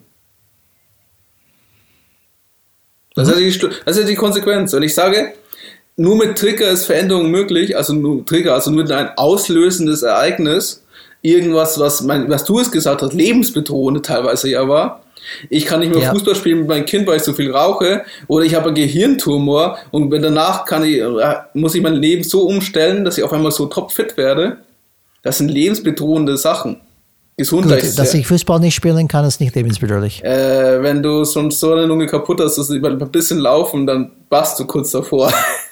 dann sagt dein ja, Körper dir schon, das ist, dann, ist ein Warnzeichen vom Körper. Wenn du mit Treppen hochsteigen, außer Atem bist, weil du dann so und total verschwitzt bist und nicht mal die nächsten fünf Stufen hochkommst, glaub mir, das ist ein Zeichen für deinen Körper, wo es sagt, wenn du so weitermachst, wird es noch teurer werden als das, was jetzt gerade ist. Alex, es gibt Leute, die noch rauchen, nach die zum Beispiel äh, schon ihre, ihre äh, keine Ahnung, ihre Stimmenbox verloren haben. Das reicht immer noch nicht, ähm, die aufzuhören ja, zu bringen. aber wir, du, das ist erstmal, wir gehen jetzt so sehr in diese Detailkleinigkeit rein, dass eh für diese Diskussion total irrelevant ist.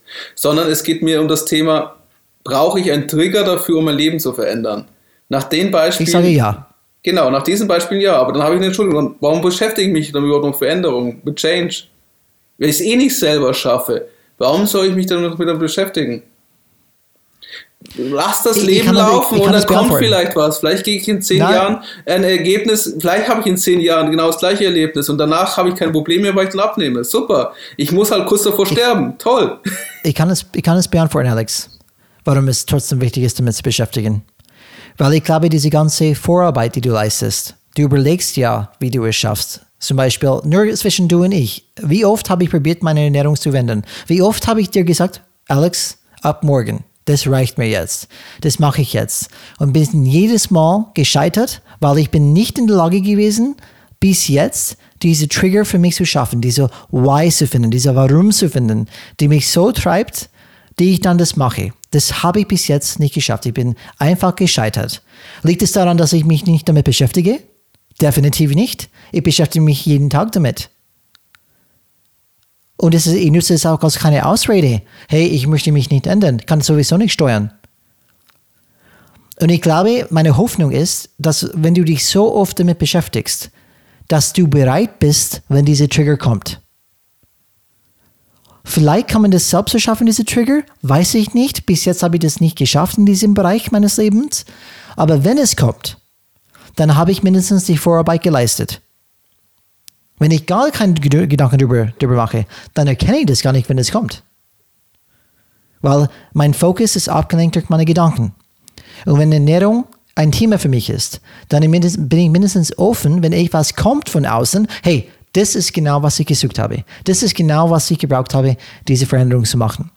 Das heißt, ich mache schon meinen Part. Aber anscheinend ist es nicht ausreichend, diese Veränderung hundertprozentig zu schaffen aktuell. Ich sage, ich spreche nur aus meiner eigenen Erfahrung. Und ich glaube, es gilt allerdings durch meine, wenn ich das wirklich durch Beobachtung sagen würde, ich glaube, alle haben so ein Thema.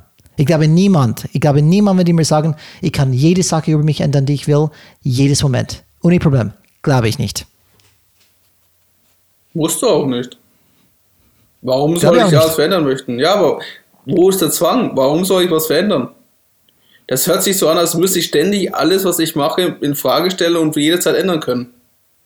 Nee, mein Punkt ist, kann man, wenn man sich etwas ändern möchte, die ganz schwer ist zu ändern, kann man das komplett bewusst schaffen, alleine.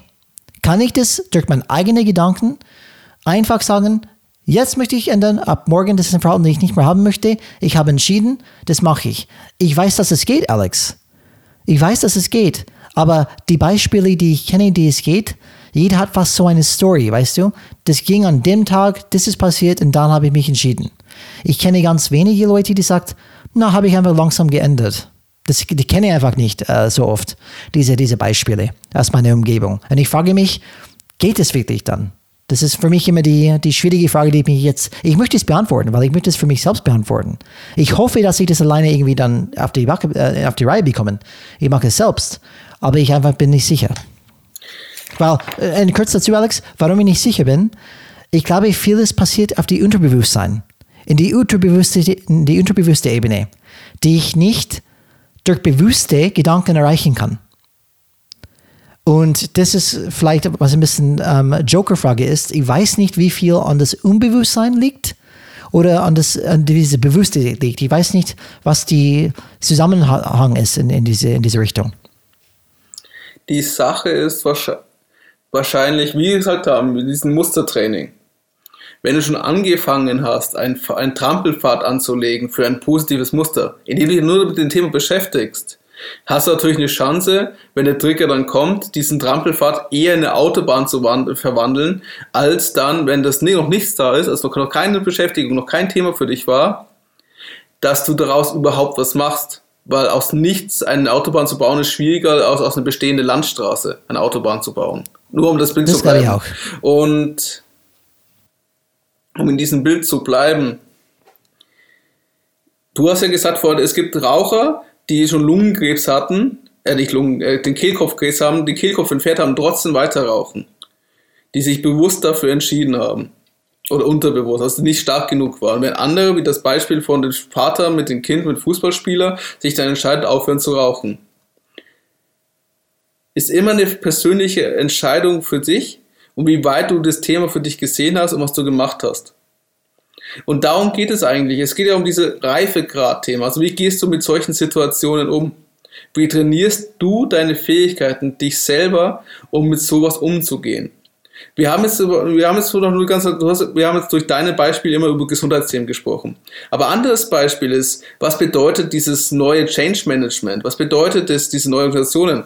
Wir hatten ja dieses ganze Change Management nach Kotta, wir hatten Kaizen, es, dieses japanische Bildungssystem ständig Selbstveränderung. Es gibt noch zig andere. Das meiste, was du jetzt nach diesen, ähm, kennst du, du kennst doch ähm, Reinvention Organizations von Frederic Laloux von den Franzosen, Reinvention Organizations, dieses Buch.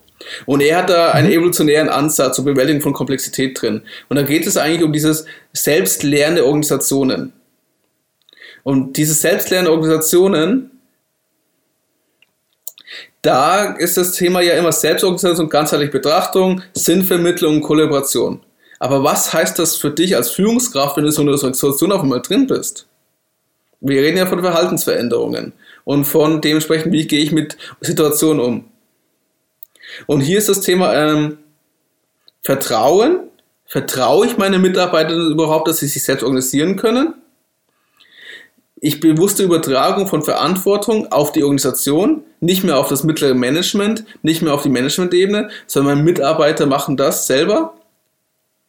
Dann ähm, auch die Entscheidungskompetenz, das ist ja die Konsequenz. Ich gebe Macht ab als Führungskraft und sage, dass sie selber entscheiden können. Und ähm, die Problematik ist aber auch drin, wie gehen die Mitarbeiter damit? Also um das Gesamte. Du, wir leben gerade noch in stark, stark hierarchischen äh, Organisationen. Dort arbeiten wir tätig sind. Wir wollen aber, wenn es nur als Beispiel nimmt, um diese Komplexität, mit diesem Wandel umzugehen, das ist das Programm, was du jetzt gesagt hast. Wir wollen ja Verantwortung abgeben, dass die Mitarbeiter also mehr direkt von unten, also wir, werden, wir gehen weg von Mitarbeiter als Kostenfaktor, mehr so, mehr zum Thema, er ist ein Potenzialträger. Aber es heißt für mich, als Führungskraft, als Projektmanager oder was auch immer, ich muss das Vertrauen in diese Mitarbeiter haben und ich muss ihnen diese Möglichkeiten geben. Und dann muss ich mit ihnen zusammen, wie du sagst, begleitend diesen Weg gehen. Mit allen Konsequenzen. Aber was macht das aus mich aus?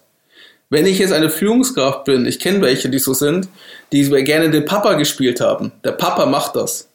Die Mikromanager sind, die Leute so dazu erzogen haben, dass sie keine Entscheidungen treffen können, sondern alle Konflikte und größere Entscheidungen mit mir erst abklären müssen.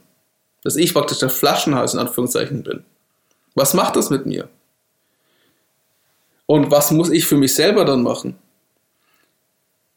Und was darum, warum ich dieses Beispiel jetzt gebracht habe, weil das natürlich immer sehr theoretisch ist, obwohl wahrscheinlich ein paar Leute und Zuhörer ein paar Bilder jetzt im Kopf haben dazu. Auch wenn es so Stromberg ist. Was muss so ein Mensch machen, damit er erfolgreich diesen Wandel, diese Veränderung mitgeht? Und der erste Schritt ist es, ein Verständnis dazu machen, sich mit diesen Themen zu beschäftigen, sich in die Theorien reinzugehen. Und dann, und das ist das Unangenehme, was ich so immer gerne sage, es ist schwierig, sich mit sich selbst zu beschäftigen, Selbstreflexion zu, äh, zu leben, sich immer selber zu fragen, seine eigene Haltung, seine eigenen Muster zu überdenken. Und dann auf einmal ein positives Menschenbild zu entwickeln. Weil wenn ich Mikromanager bin, habe ich kein positives Menschenbild. Ich vertraue dir nicht, dass du einen Job machst. Du bist das wahrscheinlich für 60.000 Euro eingestellt worden. Du bist eine Top-Expertekraft. Aber ich behandle dich trotzdem wie ein kleines Kind, weil ich kein Vertrauen in dir habe. Und wenn du das anfängst zu hinterfragen, dann hast du die Chance und die Möglichkeit, so dich zu verändern, dein Muster so zu sprechen, dass du noch immer Teil dieser Veränderung sein kannst. Sonst, du sagst der Druck, dass du rausfliegst. Obwohl es auch nicht Schlechtes sein muss. Und das ist unser Punkt, Alex, oder? Wir sagen, wir können nicht garantieren, dass dieser Manager das schafft. Wir wissen es nicht, ob er es wirklich schafft, diese Change zu schaffen. Aber wir sagen, sei proaktiv, beschäftige dich mit diesem Thema, sei offen erstmal dafür, damit du in die Lage bist, die Veränderung zu schaffen.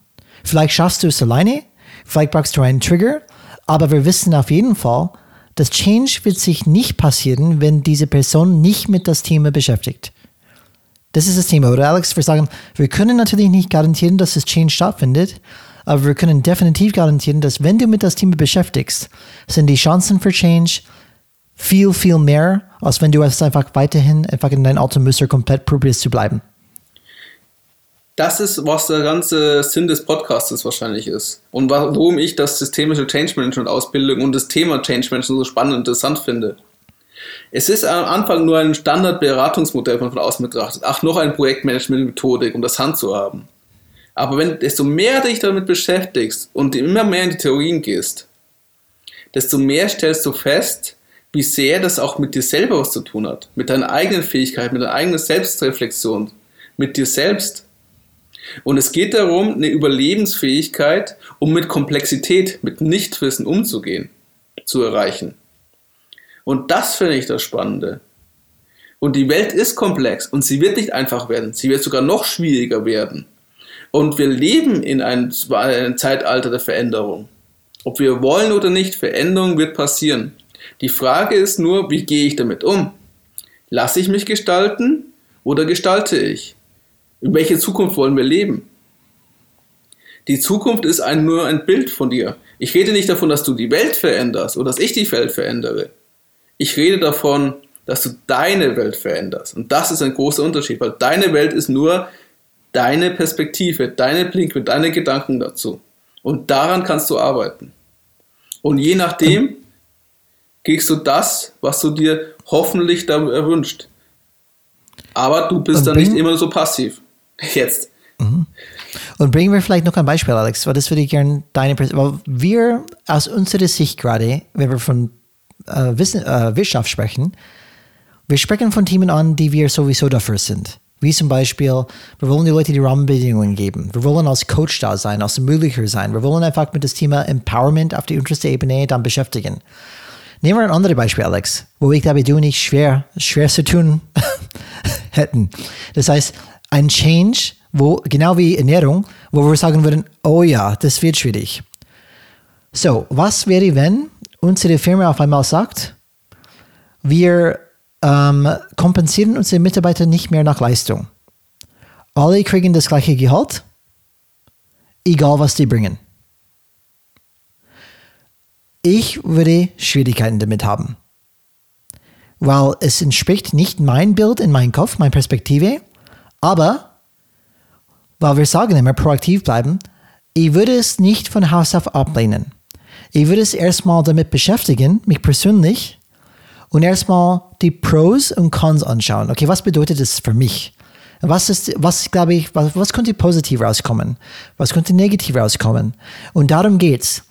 Egal, was deine erste Gedanke ist, egal, was deine erste Reaktion ist, erstmal damit, damit beschäftigen und dann kannst du immer noch entscheiden, mache ich diese Change mit oder nicht. Aber wenn du nie damit beschäftigst, wirst du immer Schwierigkeiten haben. Es geht erstmal diese erste Trotzreaktion zu vermeiden, Alex, und sagen, okay, das entspricht eigentlich überhaupt nicht mein Gedanke, mein, mein, mein Glaubenssatz, mein, mein Bild, aber ich beschäftige mich erstmal damit. Oder Alex, würdest du schwer tun mit dieser Vorgabe, wenn es kommen würde? Ähm, bei dem Thema Gehalt, am Anfang auf jeden Fall ja. Ich kenne, also es gibt Firmen, die so arbeiten, zum Beispiel das Magazin Das Katapult, da werden alle gleich bezahlt. Mhm. Alle bekommen das gleiche Gehalt. Aber auf der anderen Seite ist wahrscheinlich das Gehaltsstruktur fairer, als wo wir aktuell in das System sind. Weil da hängt das Gehalt nicht von Leistung mehr ab, ab einer gewissen Phase, sondern wie du dich verkaufst. Wie sehr du das Spiel, das da gewünscht wird, mitspielst. Und dass, wenn du manche Personen betrachtet, hat das nichts mehr mit Leistung zu tun. Daher ist mhm. diese Leistung nach Gehalt nach Leistung eine große Illusion. Und daher wie gesagt, ich würde mich damit beschäftigen und dann überlegen und dann die Konsequenzen draus ziehen. Mhm. Das ist die Punkt, oder? Dass man erstmal statt komplett ablehnen, einfach durch die erste Gedanken, die erste Gefühle, schon damit beschäftigen. Und dann kann man immer noch entscheiden. Aber auch das Thema ähm, Verantwortung übernehmen, dass du Verantwortung abgibst, dass du Entscheidungskompetenzen abgibst. Das ist ja schon, da fängt es ja schon. Du hast mit Gehalt zwar ein sehr starkes Beispiel genommen. Aber jetzt so, Brian, du bist zwar noch Führungskraft, aber du das hast. Das für mich leicht. Genau. Deswegen ist kein Challenge für mich. Aber genau, für mich, weil, für andere ja, schon. Weil du dich damit schon beschäftigt hast und weil du deine, dein Team auch so trainierst, um dir selber das Leben leichter zu machen. Weil das ist das Schöne, dann müsst du nicht kein Mikromanager mehr sein, weil die Leute auf einmal selbstständig entscheiden können und die kommen dann wirklich nur noch zu den Themen, wo es wirklich brennt und sie deine Hilfe brauchen. Du machst dir selber das Leben leichter, indem du Entscheidungskompetenz abgibst. Aber das erstmal zu verstehen, muss dich selbst beschäftigen. Das ist genauso, wie wenn du was vom Militär ist, die Spezialeinheiten nimmst. Da kann der Offizier nicht jede Entscheidung treffen. Der Offizier sagt nur, das ist die grobe Mission, der Purpose, die Sinnvermittlung von mir aus. Geht nach eurer Ausbildung dorthin. Und dass diese Ausbildung das, was bei uns ja nicht stattgefunden hat, wenn diese Selbstständigkeit reingeht, dass das erst nachgeholt werden muss und auch gezeigt werden muss, weil die Mitarbeiter vertrauen dir auch am Anfang nicht. Meinen die das jetzt ernst? Ist das wieder nur so ein Blabla? Ist es nur wieder so ein HR-Programm, das eh nicht ernsthaft umgesetzt wird? Das musste ich erst beweisen. Ich sage immer Tate statt Worte. Und wir kommen aus einem System, das Bürokratisierung, Standardisierung und Zentralisierung immer noch stark lebt die genau das Gegenteil von ähm, Flexibilität, Agilität oder Selbstständigkeit und Freiheit ist. Ich vertraue meinen Mitarbeitern nicht, deswegen muss ich möglichst viel standardisieren. Bürokratisieren. Ja, Alex, ich bekomme auf den Gedanke, weil ich probiere wirklich dann Hilfestellungen zu geben für, für vielleicht Manager, die sagen, ähm, ja, das stimmt überhaupt nicht. Tut mir leid, ich habe Mitarbeiter, die kann ich nicht vertrauen.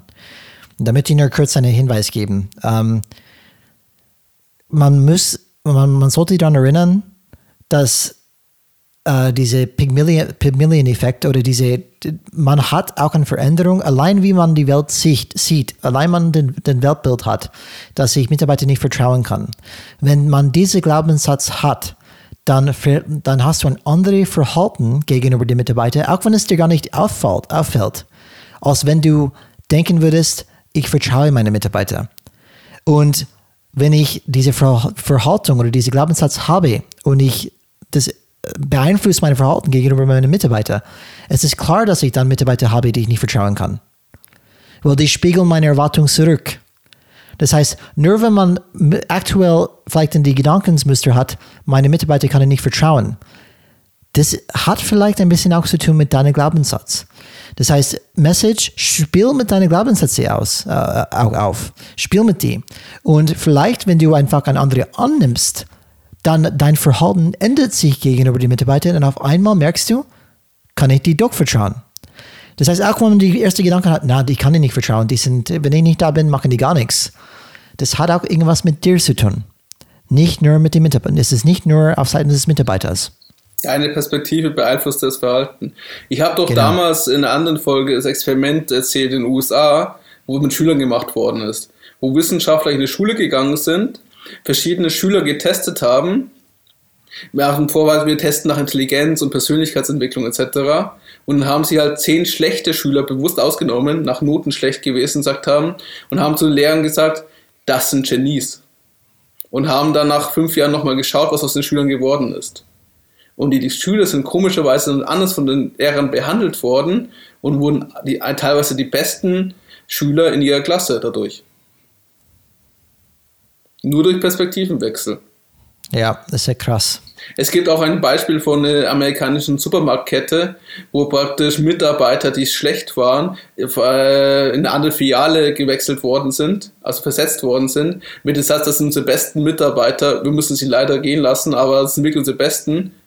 Ähm, wir werden sie stark vermissen. Und nur mit dieser Prämisse wurde auf einmal die Leistung dieser Mitarbeiter sehr stark nach oben verbessert. Nur weil der Filialleiter dort praktisch sie anders wahrgenommen und behandelt hat, als sie mhm. vorher behandelt worden sind. Es gibt sicher Ausnahmen, aber wenn es immer nur diese 0,5% A-Punkt-Leute sind, es gibt solche, definitiv, aber es macht keinen Sinn, wegen diesen 1% die anderen 99% schlecht zu behandeln. Vertrauen ist Risiko. Es kann enttäuscht werden. Aber das, die Belohnung ist einfach immer größer und die Wahrscheinlichkeit, dass es belohnt wird, ist immer größer, als wenn es nicht belohnt wird. Mhm. Zumindest ist das, woran ich glaube. Alex, schauen wir auf die Zeit. Ähm, wir haben fast eine eineinhalb Stunden schon gesprochen.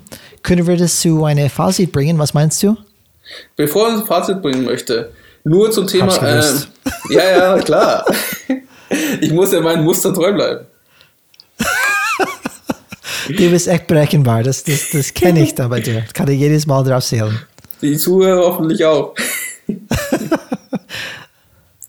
ähm, nur, dass man einem bewusst wird, was für Zeiten wir einfach leben und warum Veränderung uns immer begleiten wird. Nur ein Beispiel von, wie alt Firmen sind. Wie alt ist für dich Apple? Was schätzt du? Wie lange gibt's? Äh, ich schätze, was haben wir, 2020, ähm, 60 Jahre? 44 Jahre. Oh Gott. ich bin viel zu- viel zu lange 1976. gegangen. 76, okay, ich habe sogar, sogar noch so weiter zurückgedacht. Wie alt ist Apple? Das hast du mir gerade gefragt. Nee, ich habe, Entschuldigung, wie alt ist Amazon? Amazon würde ich dann schätzen ähm, 25 Jahre. Ganz knapp 26 Jahre. Okay. Okay, Facebook? Facebook muss ungefähr 20 Jahre sein. 16 Jahre, 2004. Okay. Da habe ich mein 2004, Abitur okay. gemacht. Wahnsinn, oder? Ja, Okay, und jetzt die letzte Firma, TikTok. Oh, TikTok. Ich sage sechs Jahre. Vier Jahre. Oh, immer noch äh, zu lang zurückgedacht, okay? All diese Beispiele zeigen einfach, was in kurzer Zeit einen starken Einfluss auf uns und auf die Gesellschaft haben kann. Diese Firmen gibt es noch gar nicht so lange. Und trotzdem sind sie so dominant und beeinflussen unser Leben. Indirekt oder direkt.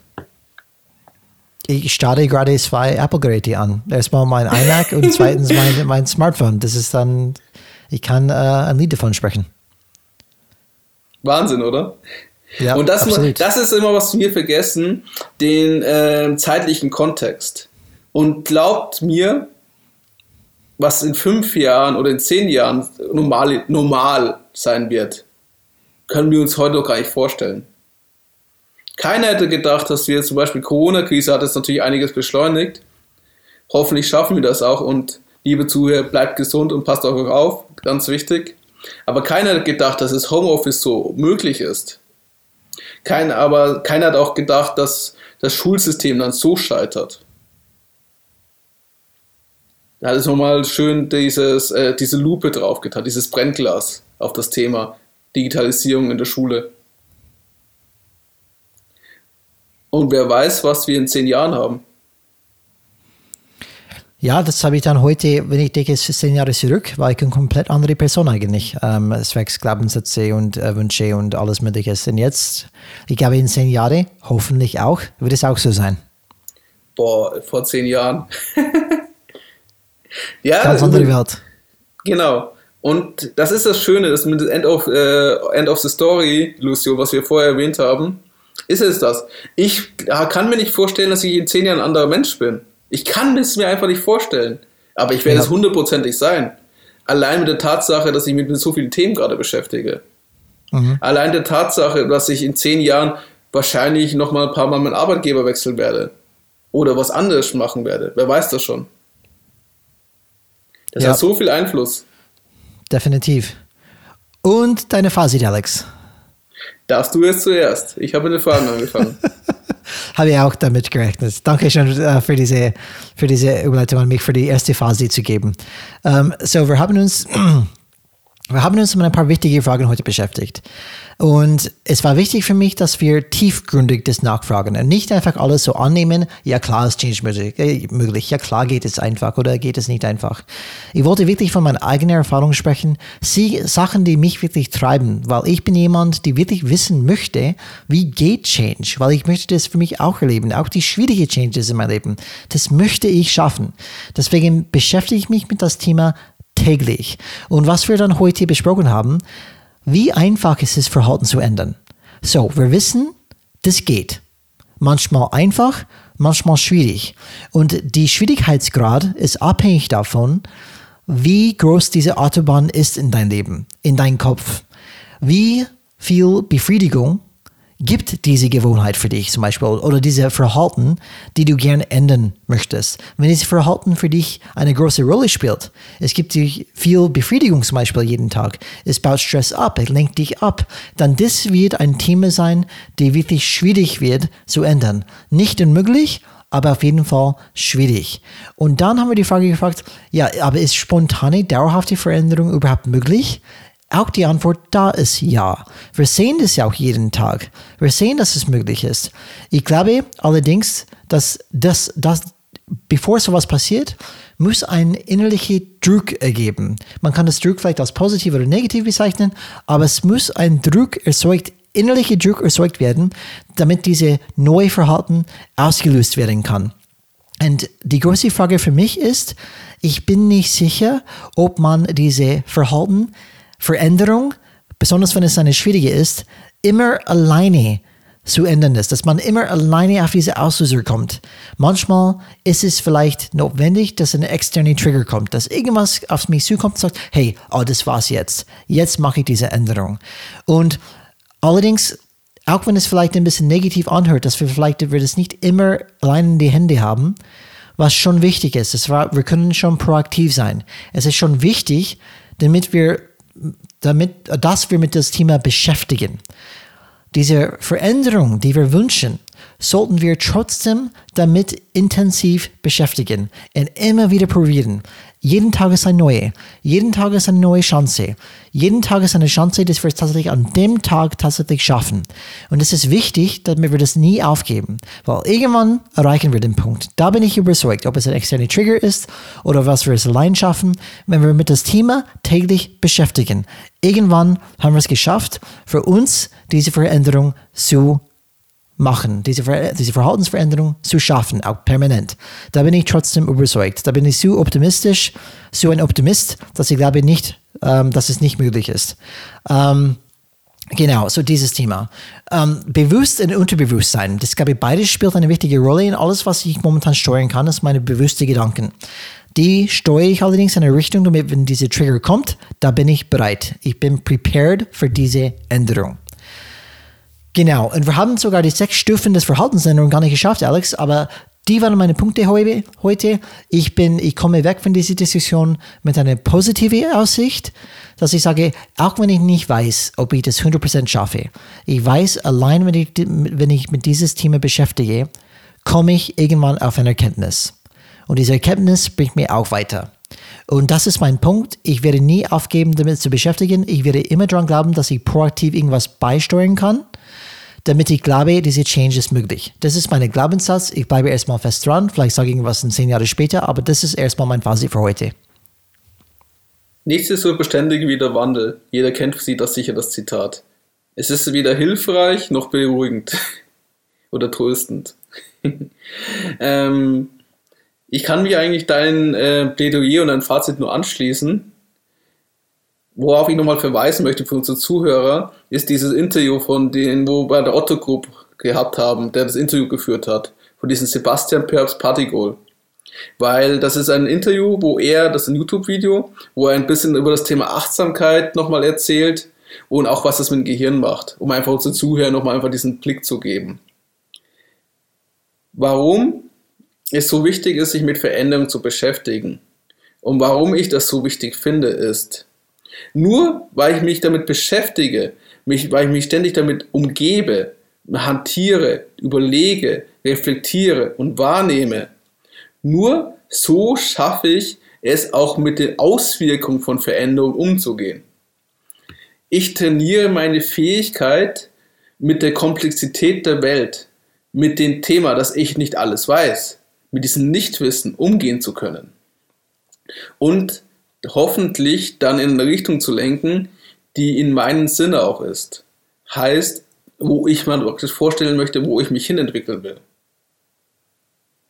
Und das ist, warum das Thema Change Management für mich so spannend war, warum ich so dankbar bin, wie ich in dieses Thema reingekommen bin. Ich habe das am Anfang nicht bewusst wahrgenommen. Ich hatte durch das Glück, dass ich beruflich immer wieder auf grüne Wiesen gestoßen bin. Grüne Wiesen sind Felder, die vorher noch nicht definiert waren. Das sind in Unternehmen Themen, Beispiel Social Media, wo sie vorher nicht, wo nicht wussten, wie sie damit umgehen sollten. Und dann durfte ich experimentieren und ausprobieren. Was ich aber nicht verstanden habe, warum das Unternehmen sich dabei so schwer tat und warum es so viel, sagen wir mal, Musik gab. Um nicht zu sagen, so viel interessante The Gespräche, um es so zu formulieren. Spannungsfelder, Dynamiken. Und erst indem ich dieses ganzheitliche Perspektive mir angeeignet habe, dieses systemische Denken, dieses aus der Vogelperspektive betrachten und zu verstehen, was einen Menschen beeinflusst und was praktisch das Verhalten von Menschen in Organisationen beeinflusst und wie wichtig da auch Kommunikation ist. Erst dadurch habe ich überhaupt die Möglichkeit gekommen, für mich loszulassen mich nicht mehr emotional in diese Themen reinzusteigern und auch dementsprechend eine andere Perspektive zu gewinnen, um damit umzugehen. Und dann, wie du schon öfters gesagt hast, fängt es auch an mit dem Thema Selbstreflexion, sich mit Selbstbeschäftigen an. Du musst eine ähm, gefestigte Persönlichkeit sein, um mit dieser Unsicherheit, mit dieses Ich muss anderen vertrauen, umgehen zu können. Das heißt, du musst dich auf einmal mit dir selbst beschäftigen, deine eigenen Haltungen, deine eigenen Muster hinterfragen, deine eigenen Glaubenssätze mal ansehen und sagen, entspricht es diesem Bild, den ich sein will? Ist es mein Idealzustand? Was macht das Muster gerade mit dir? Was macht es mit, was, äh, was, wo hilft es mir? Wo hilft es mir nicht? Und was macht es mit anderen in meiner Umgebung? Was löst das aus? Und allein durch diese Fragen, so meine Hoffnung, werde ich zu den Menschen, der ich sein möchte, der ich aber noch nicht bin. Und ich bin froh, dass ich diese Reise angefangen habe. Ich bin froh, Brian, dass wir gemeinsam diese Reise zusammen bestreiten. Und ich ja. bin auch dankbar dafür, dass ihr, liebe Zuhörer und Zuhörerinnen, einschaltet und uns, dieses, uns begleitet. Und es geht zwar um Change Management und um Wandel Organisationen, weil das auch so viel Teil unseres Lebens einfach einnimmt, unsere Wachzeit wie oft wir in der Arbeit sind oder im Homeoffice und wie oft wir mit Kollegen zu tun haben. Im Verhältnis mit unserer privaten Familie, mit unseren Freunden. Das ist einfach verrückt. Und dementsprechend möchte ich mein ähm, Fazit abschließen mit den Sachen. Change, Veränderung ist möglich. Es ist nicht leicht. Oh mein Gott, schon wieder das, was ich so gerne sage. Und du, liebe Zuhörer und Zuhörerinnen, ihr habt den ersten Schritt gemacht, indem ihr euch schon mal die Folge angehört habt. Indem ihr jetzt uns eine Stunde 40 eurer wertvollen Zeit geschenkt habt, eure Aufmerksamkeit. Und ich hoffe, dass es genauso wie wir uns mit diesen Themen beschäftigen und diese Impulse bei uns auslöst, dass es bei euch genauso ist. Und egal wie weit ihr schon seid, vielleicht seid ihr auch sogar weiter als wir in dieser, in dieser Reise. Und wir wissen gar nicht, wo diese Reise enden wird. Wir kennen das Ziel noch gar nicht, weil ich die Antwort noch nicht auf meine Frage weiß, die ich noch gar nicht weiß, was ich mich frage. Ich kenne die Frage noch gar nicht. Ich weiß nur, irgendwas ist in mir drin, was mich gerade bewegt. Aber ich weiß, wenn ich das nicht tue, das ist der Druck, wo du gemeint hast, werde ich nicht am Ende glücklich sein, mit mir zufrieden. Ich habe jetzt die Macht, mein Leben zu gestalten. Und ich habe mich entschieden, diesen Weg zu gehen, bevor ich mich von anderen gestalten lasse. Ich habe mich für Aktivität statt für Passivität entschieden. Und ich bin auch dankbar dafür, dass ihr mitmacht. Zumindest den ersten Schritt. Change is red. Sehr schön gesagt, Alex. Ähm, eine, äh, wir, wir, fragen natürlich viel von unseren Zuhörern, wir sind fast 1 Stunde, 14 Minuten, glaube ich, so, aber ich habe noch eine Bitte an alle Zuhörer und Zuhörerinnen. eine, eine Bitte zu verändern. Ähm, bitte ähm, bewerte uns bei iTunes. Ich weiß, das ist dann nervig, man vergisst es dann auch, wenn man das hört, hilft uns allerdings sehr weiter. Geh bitte auf unsere Webseite, klick auf die Podcast-Übersicht, ähm, geh auf einen Podcast direkt und da haben wir einen Link zu iTunes einfach auf Bewertungen klicken. Apple macht es auch nicht so einfach, aber ihr findet es, findet es, wie man das macht, da bin ich mir sicher. Das hilft uns einfach immer sichtbarer zu werden, damit wir mehr, mehr Leute erreichen können und helfen können. Das wäre einfach eine Call to Action für, für alle draußen. Bitte uns bewerten bei iTunes. Wie gesagt, hilft uns extrem weiter. Und, und weiter sagen. Und weiter sagen zum Beispiel. Das, da, Persönliche das Empfehlung, desto mehr es zuhören, hilft uns genauso. Die, diejenigen, die bereit sind, solche langen Podcasts anzuhören muss man auch sagen. Ist schon genau. eine Nische. So, sowieso, aber die, die Art Podcasts liebe ich, die einfach dann ewig, ewig gehen und da wirklich in die Tiefe kommen, aber jede ist anders. Und ich möchte kurz einen Ausblick geben auf die nächste Folge. Und in der nächsten Folge geht es darum, wir sprechen auch von diesem Auslöser, von diesem Trigger. Im Endeffekt, was ist da die Warum? Warum mache ich das? Und das ist etwas, was wir nächstes Mal besprechen möchten, weil es ist ein sehr wichtiger Teil des Changes ist. The power of why. Um, the power of warum. Warum machen wir das? Das ist das Thema, die wir nächstes Mal widmen werden. Um, hat mich wieder gefreut, Alex, mit dir einfach tief zu diskutieren. Eigentlich haben wir schon über zwei Stunden schon diskutiert. Alex war vorher, haben wir diskutiert. Also, hey, wir müssen langsam den Podcast haben, sonst haben wir alles schon diskutiert, bevor die Zuhörerinnen und Zuhörer das überhaupt mitbekommen haben. Um, vielen Dank dafür. Nächste Folge Power of Why, Episode Nummer 31 dann. Um, Change is Rad. Hat mich wirklich gefreut. Schönen Abend, schöne Woche und bis nächste Woche. Ciao.